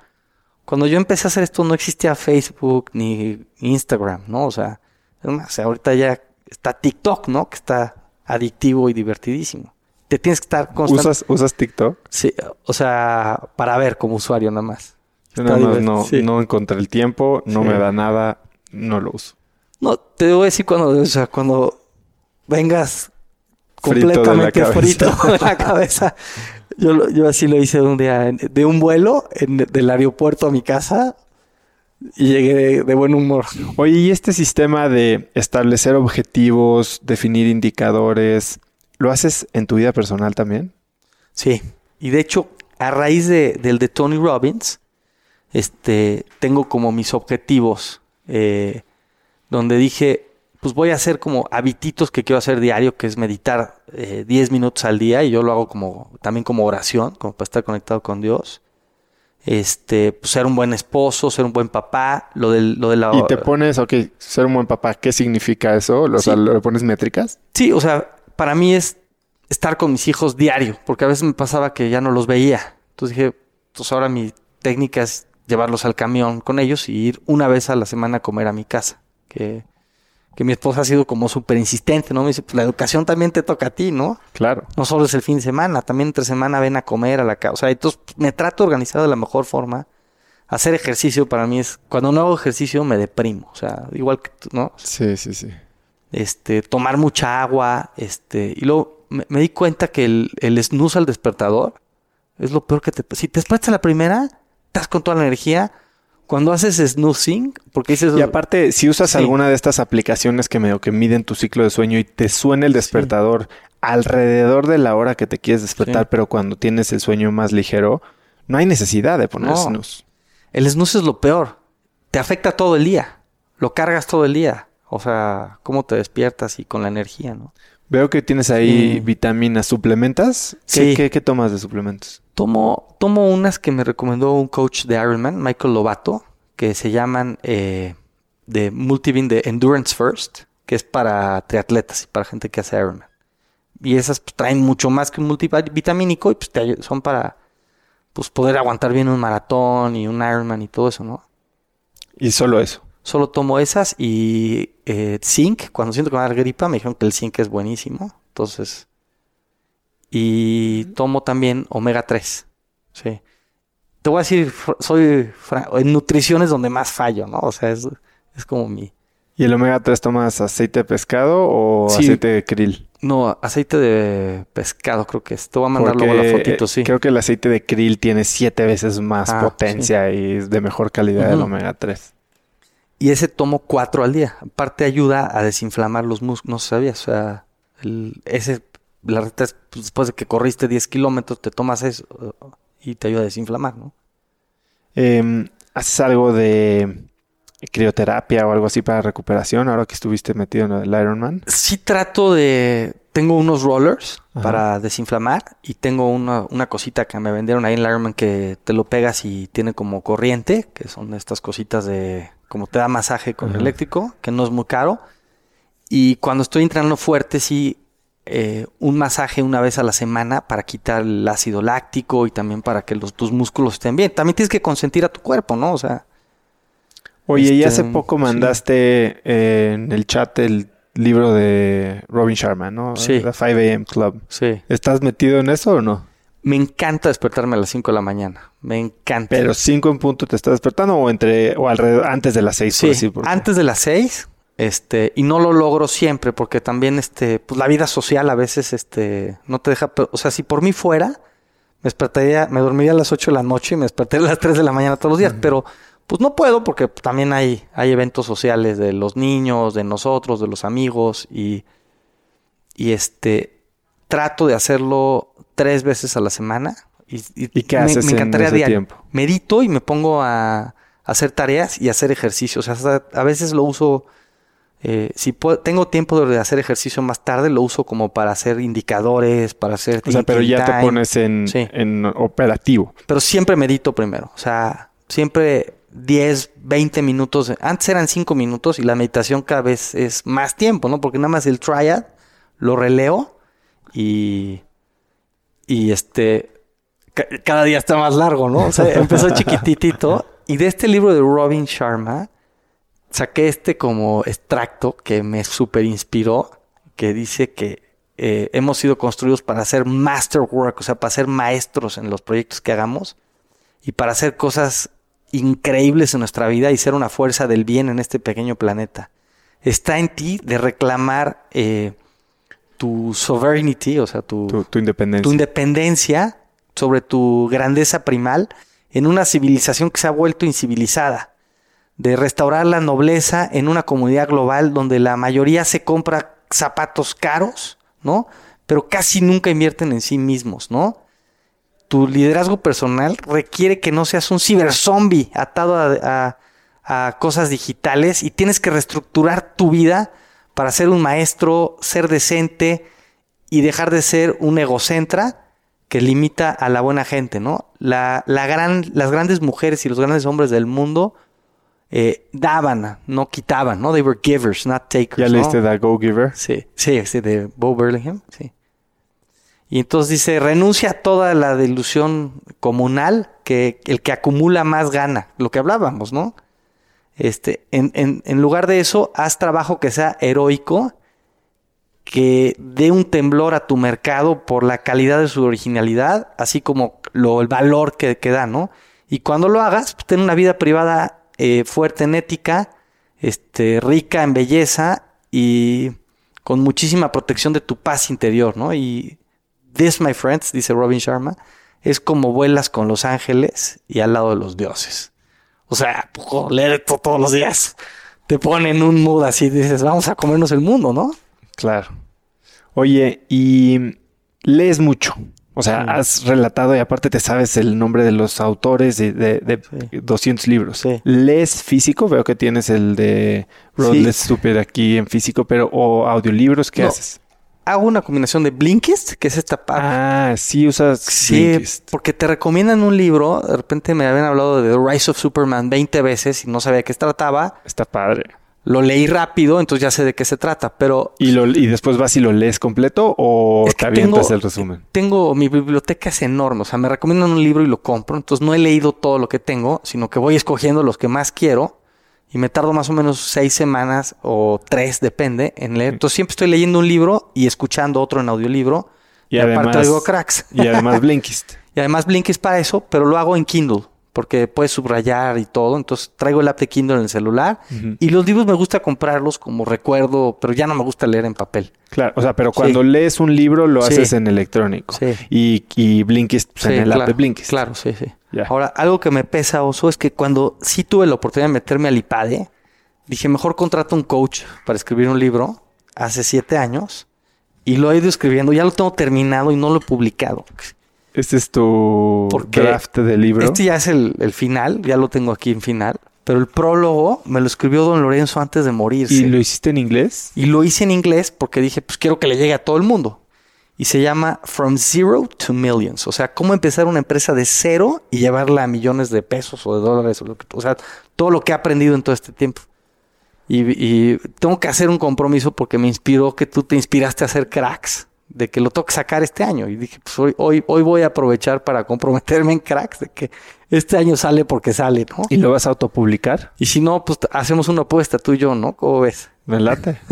Para yo, obligarme. Traigo, yo traigo la idea de un libro también. Este, no sé si vaya a salir este año. No sé si lo voy a autopublicar o si voy a agarrar una editorial. ¿Tú qué tienes pensado? Yo quiero agarrar una editorial y donde, donde me atoro es que lo quiero diseñar así con muchos dibujitos y caricaturitas, porque el texto ya está. Y lo bueno de que me he tardado es que se ha ido enriqueciendo de todo lo que he ido. O sea, lo que he aprendido los últimos tres años es lo que he aprendido en toda mi vida. O sea, he aprendido un chorro. ¿Cuál ha sido la diferencia? Pues que agarré un coach. Que me hiciste los dos años de Tony Robbins eh, Results Coaching, ¿no? Sigo con eso. ¿Sigues con eso? Sí. Entonces ese coaching una vez a la semana o cada 15 días me ha ayudado mucho. Empecé a hacer mis objetivos mucho más escritos. Hice el Time of Your Life. Hice un Ironman. Rompí muchos límites que yo creía. Tomé decisiones que me dolieron como dejar de ser CEO de dos empresas y solo enfocarme en uno. O sea, y he leído muchos libros y hice el, el MBA de los cuatro días, o sea, y lo empecé a aplicar, ¿no?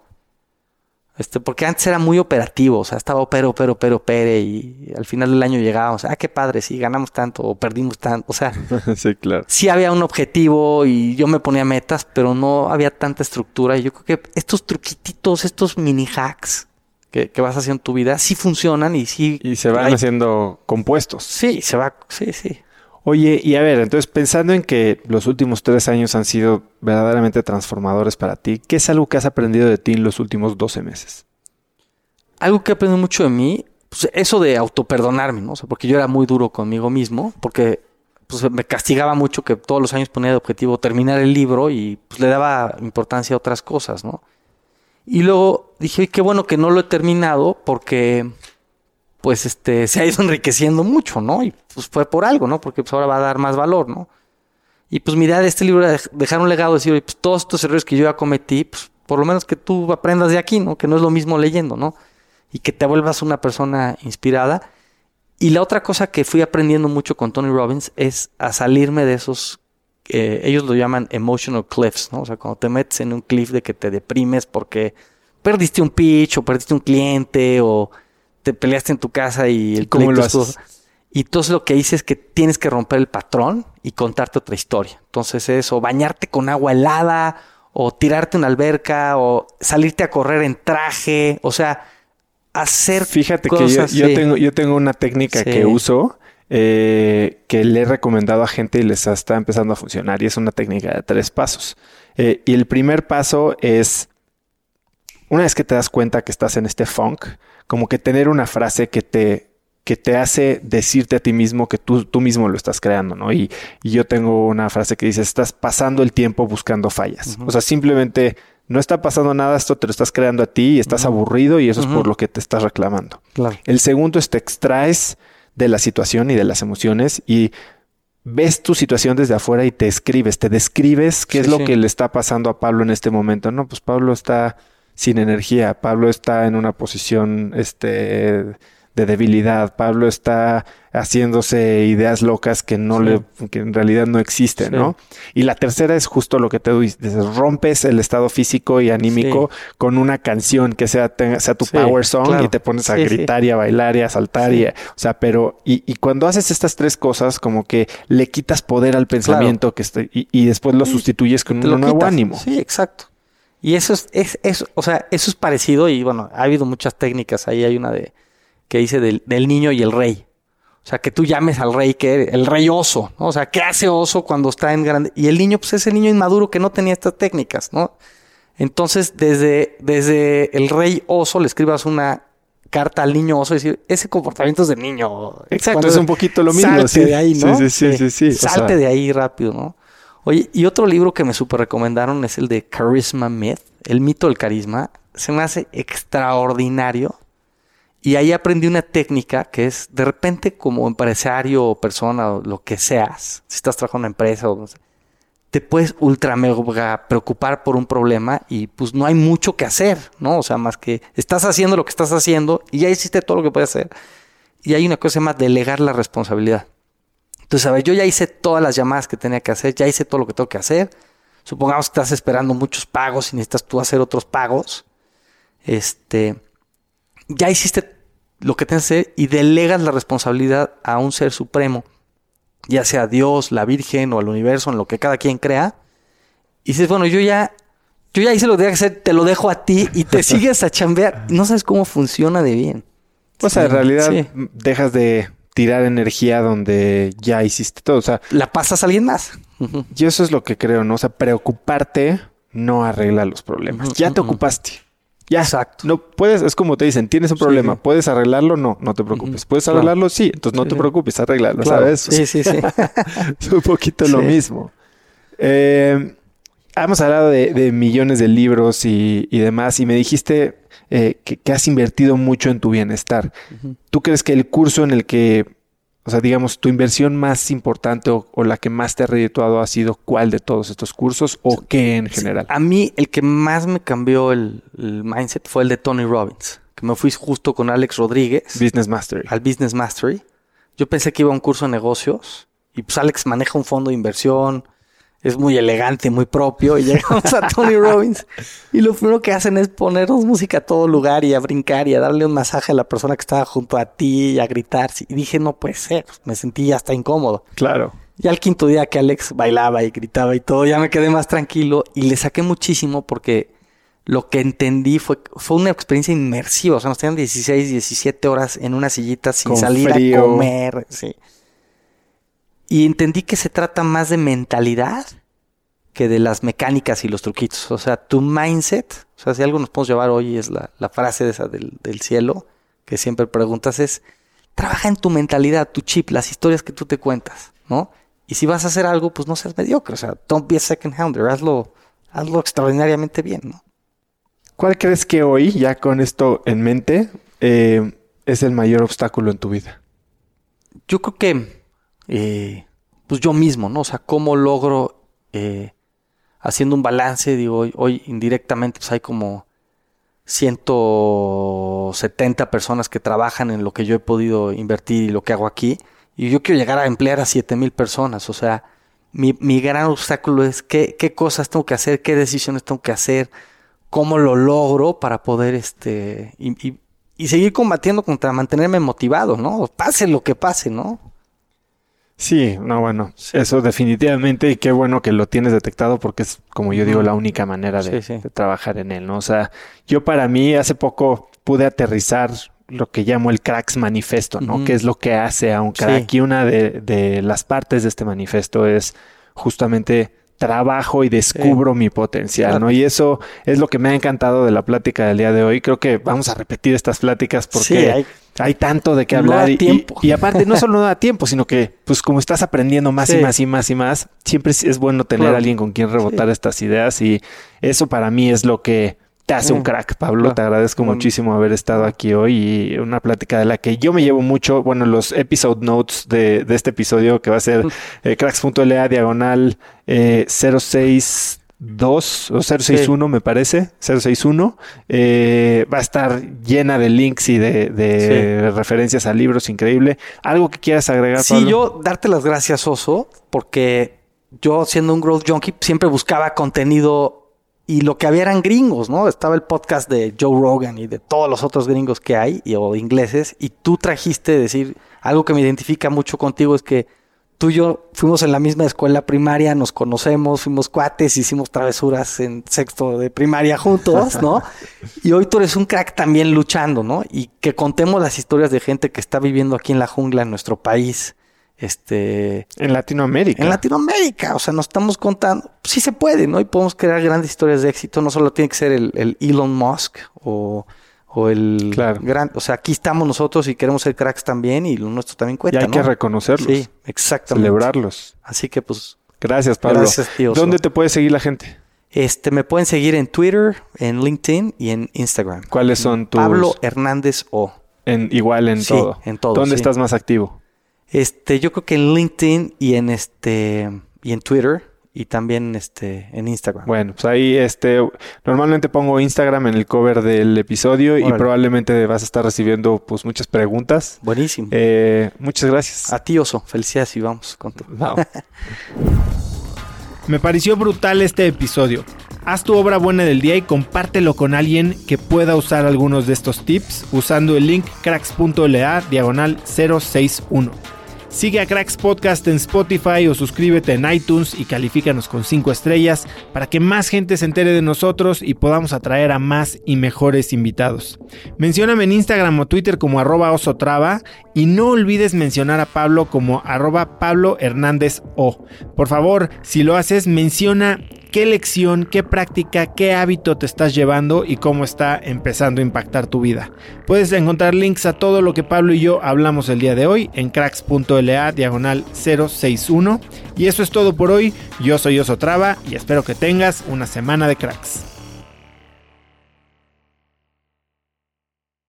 Este episodio es presentado por Vic. Si me conoces, sabes que soy un consumidor voraz de audiolibros y que he probado todo tipo de aplicaciones para seguir nutriendo mi mente mientras manejo o mientras corro o hago ejercicio, pero sin duda, por mucho, Vic es mi favorita. Con Vic puedes convertirte en una máquina de aprendizaje porque con solo 15 minutos al día puedes leer más de 12 libros al año. En Vic tienen más de 250 mil títulos y puedes escuchar resúmenes de bestsellers en menos de 15 minutos o libros completos, incluido mi libro Haz lo que importa, así como mis Vic originales como Cómo combatir el síndrome del impostor. Vic, por ser escucha de cracks, te regala 7 días de prueba y después contenido ilimitado por solo 167 pesos al mes en un pago anual de 1.999 pesos al suscribirte a Vic. Simplemente ve a cracks.la diagonal Vic. Vic se escribe B alta E E K. Una vez más, es cracks.la diagonal.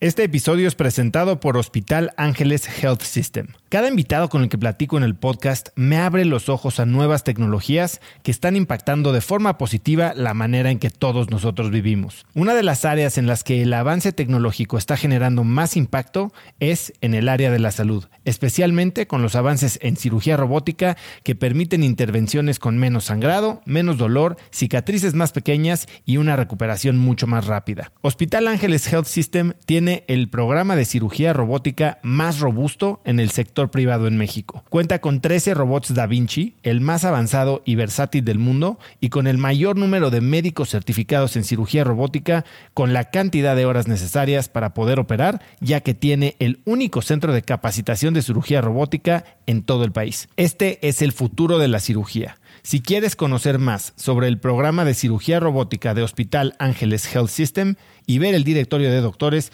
visita cracks.la diagonal ángeles. Una vez más, es cracks.la diagonal ángeles. Consulta a tu médico.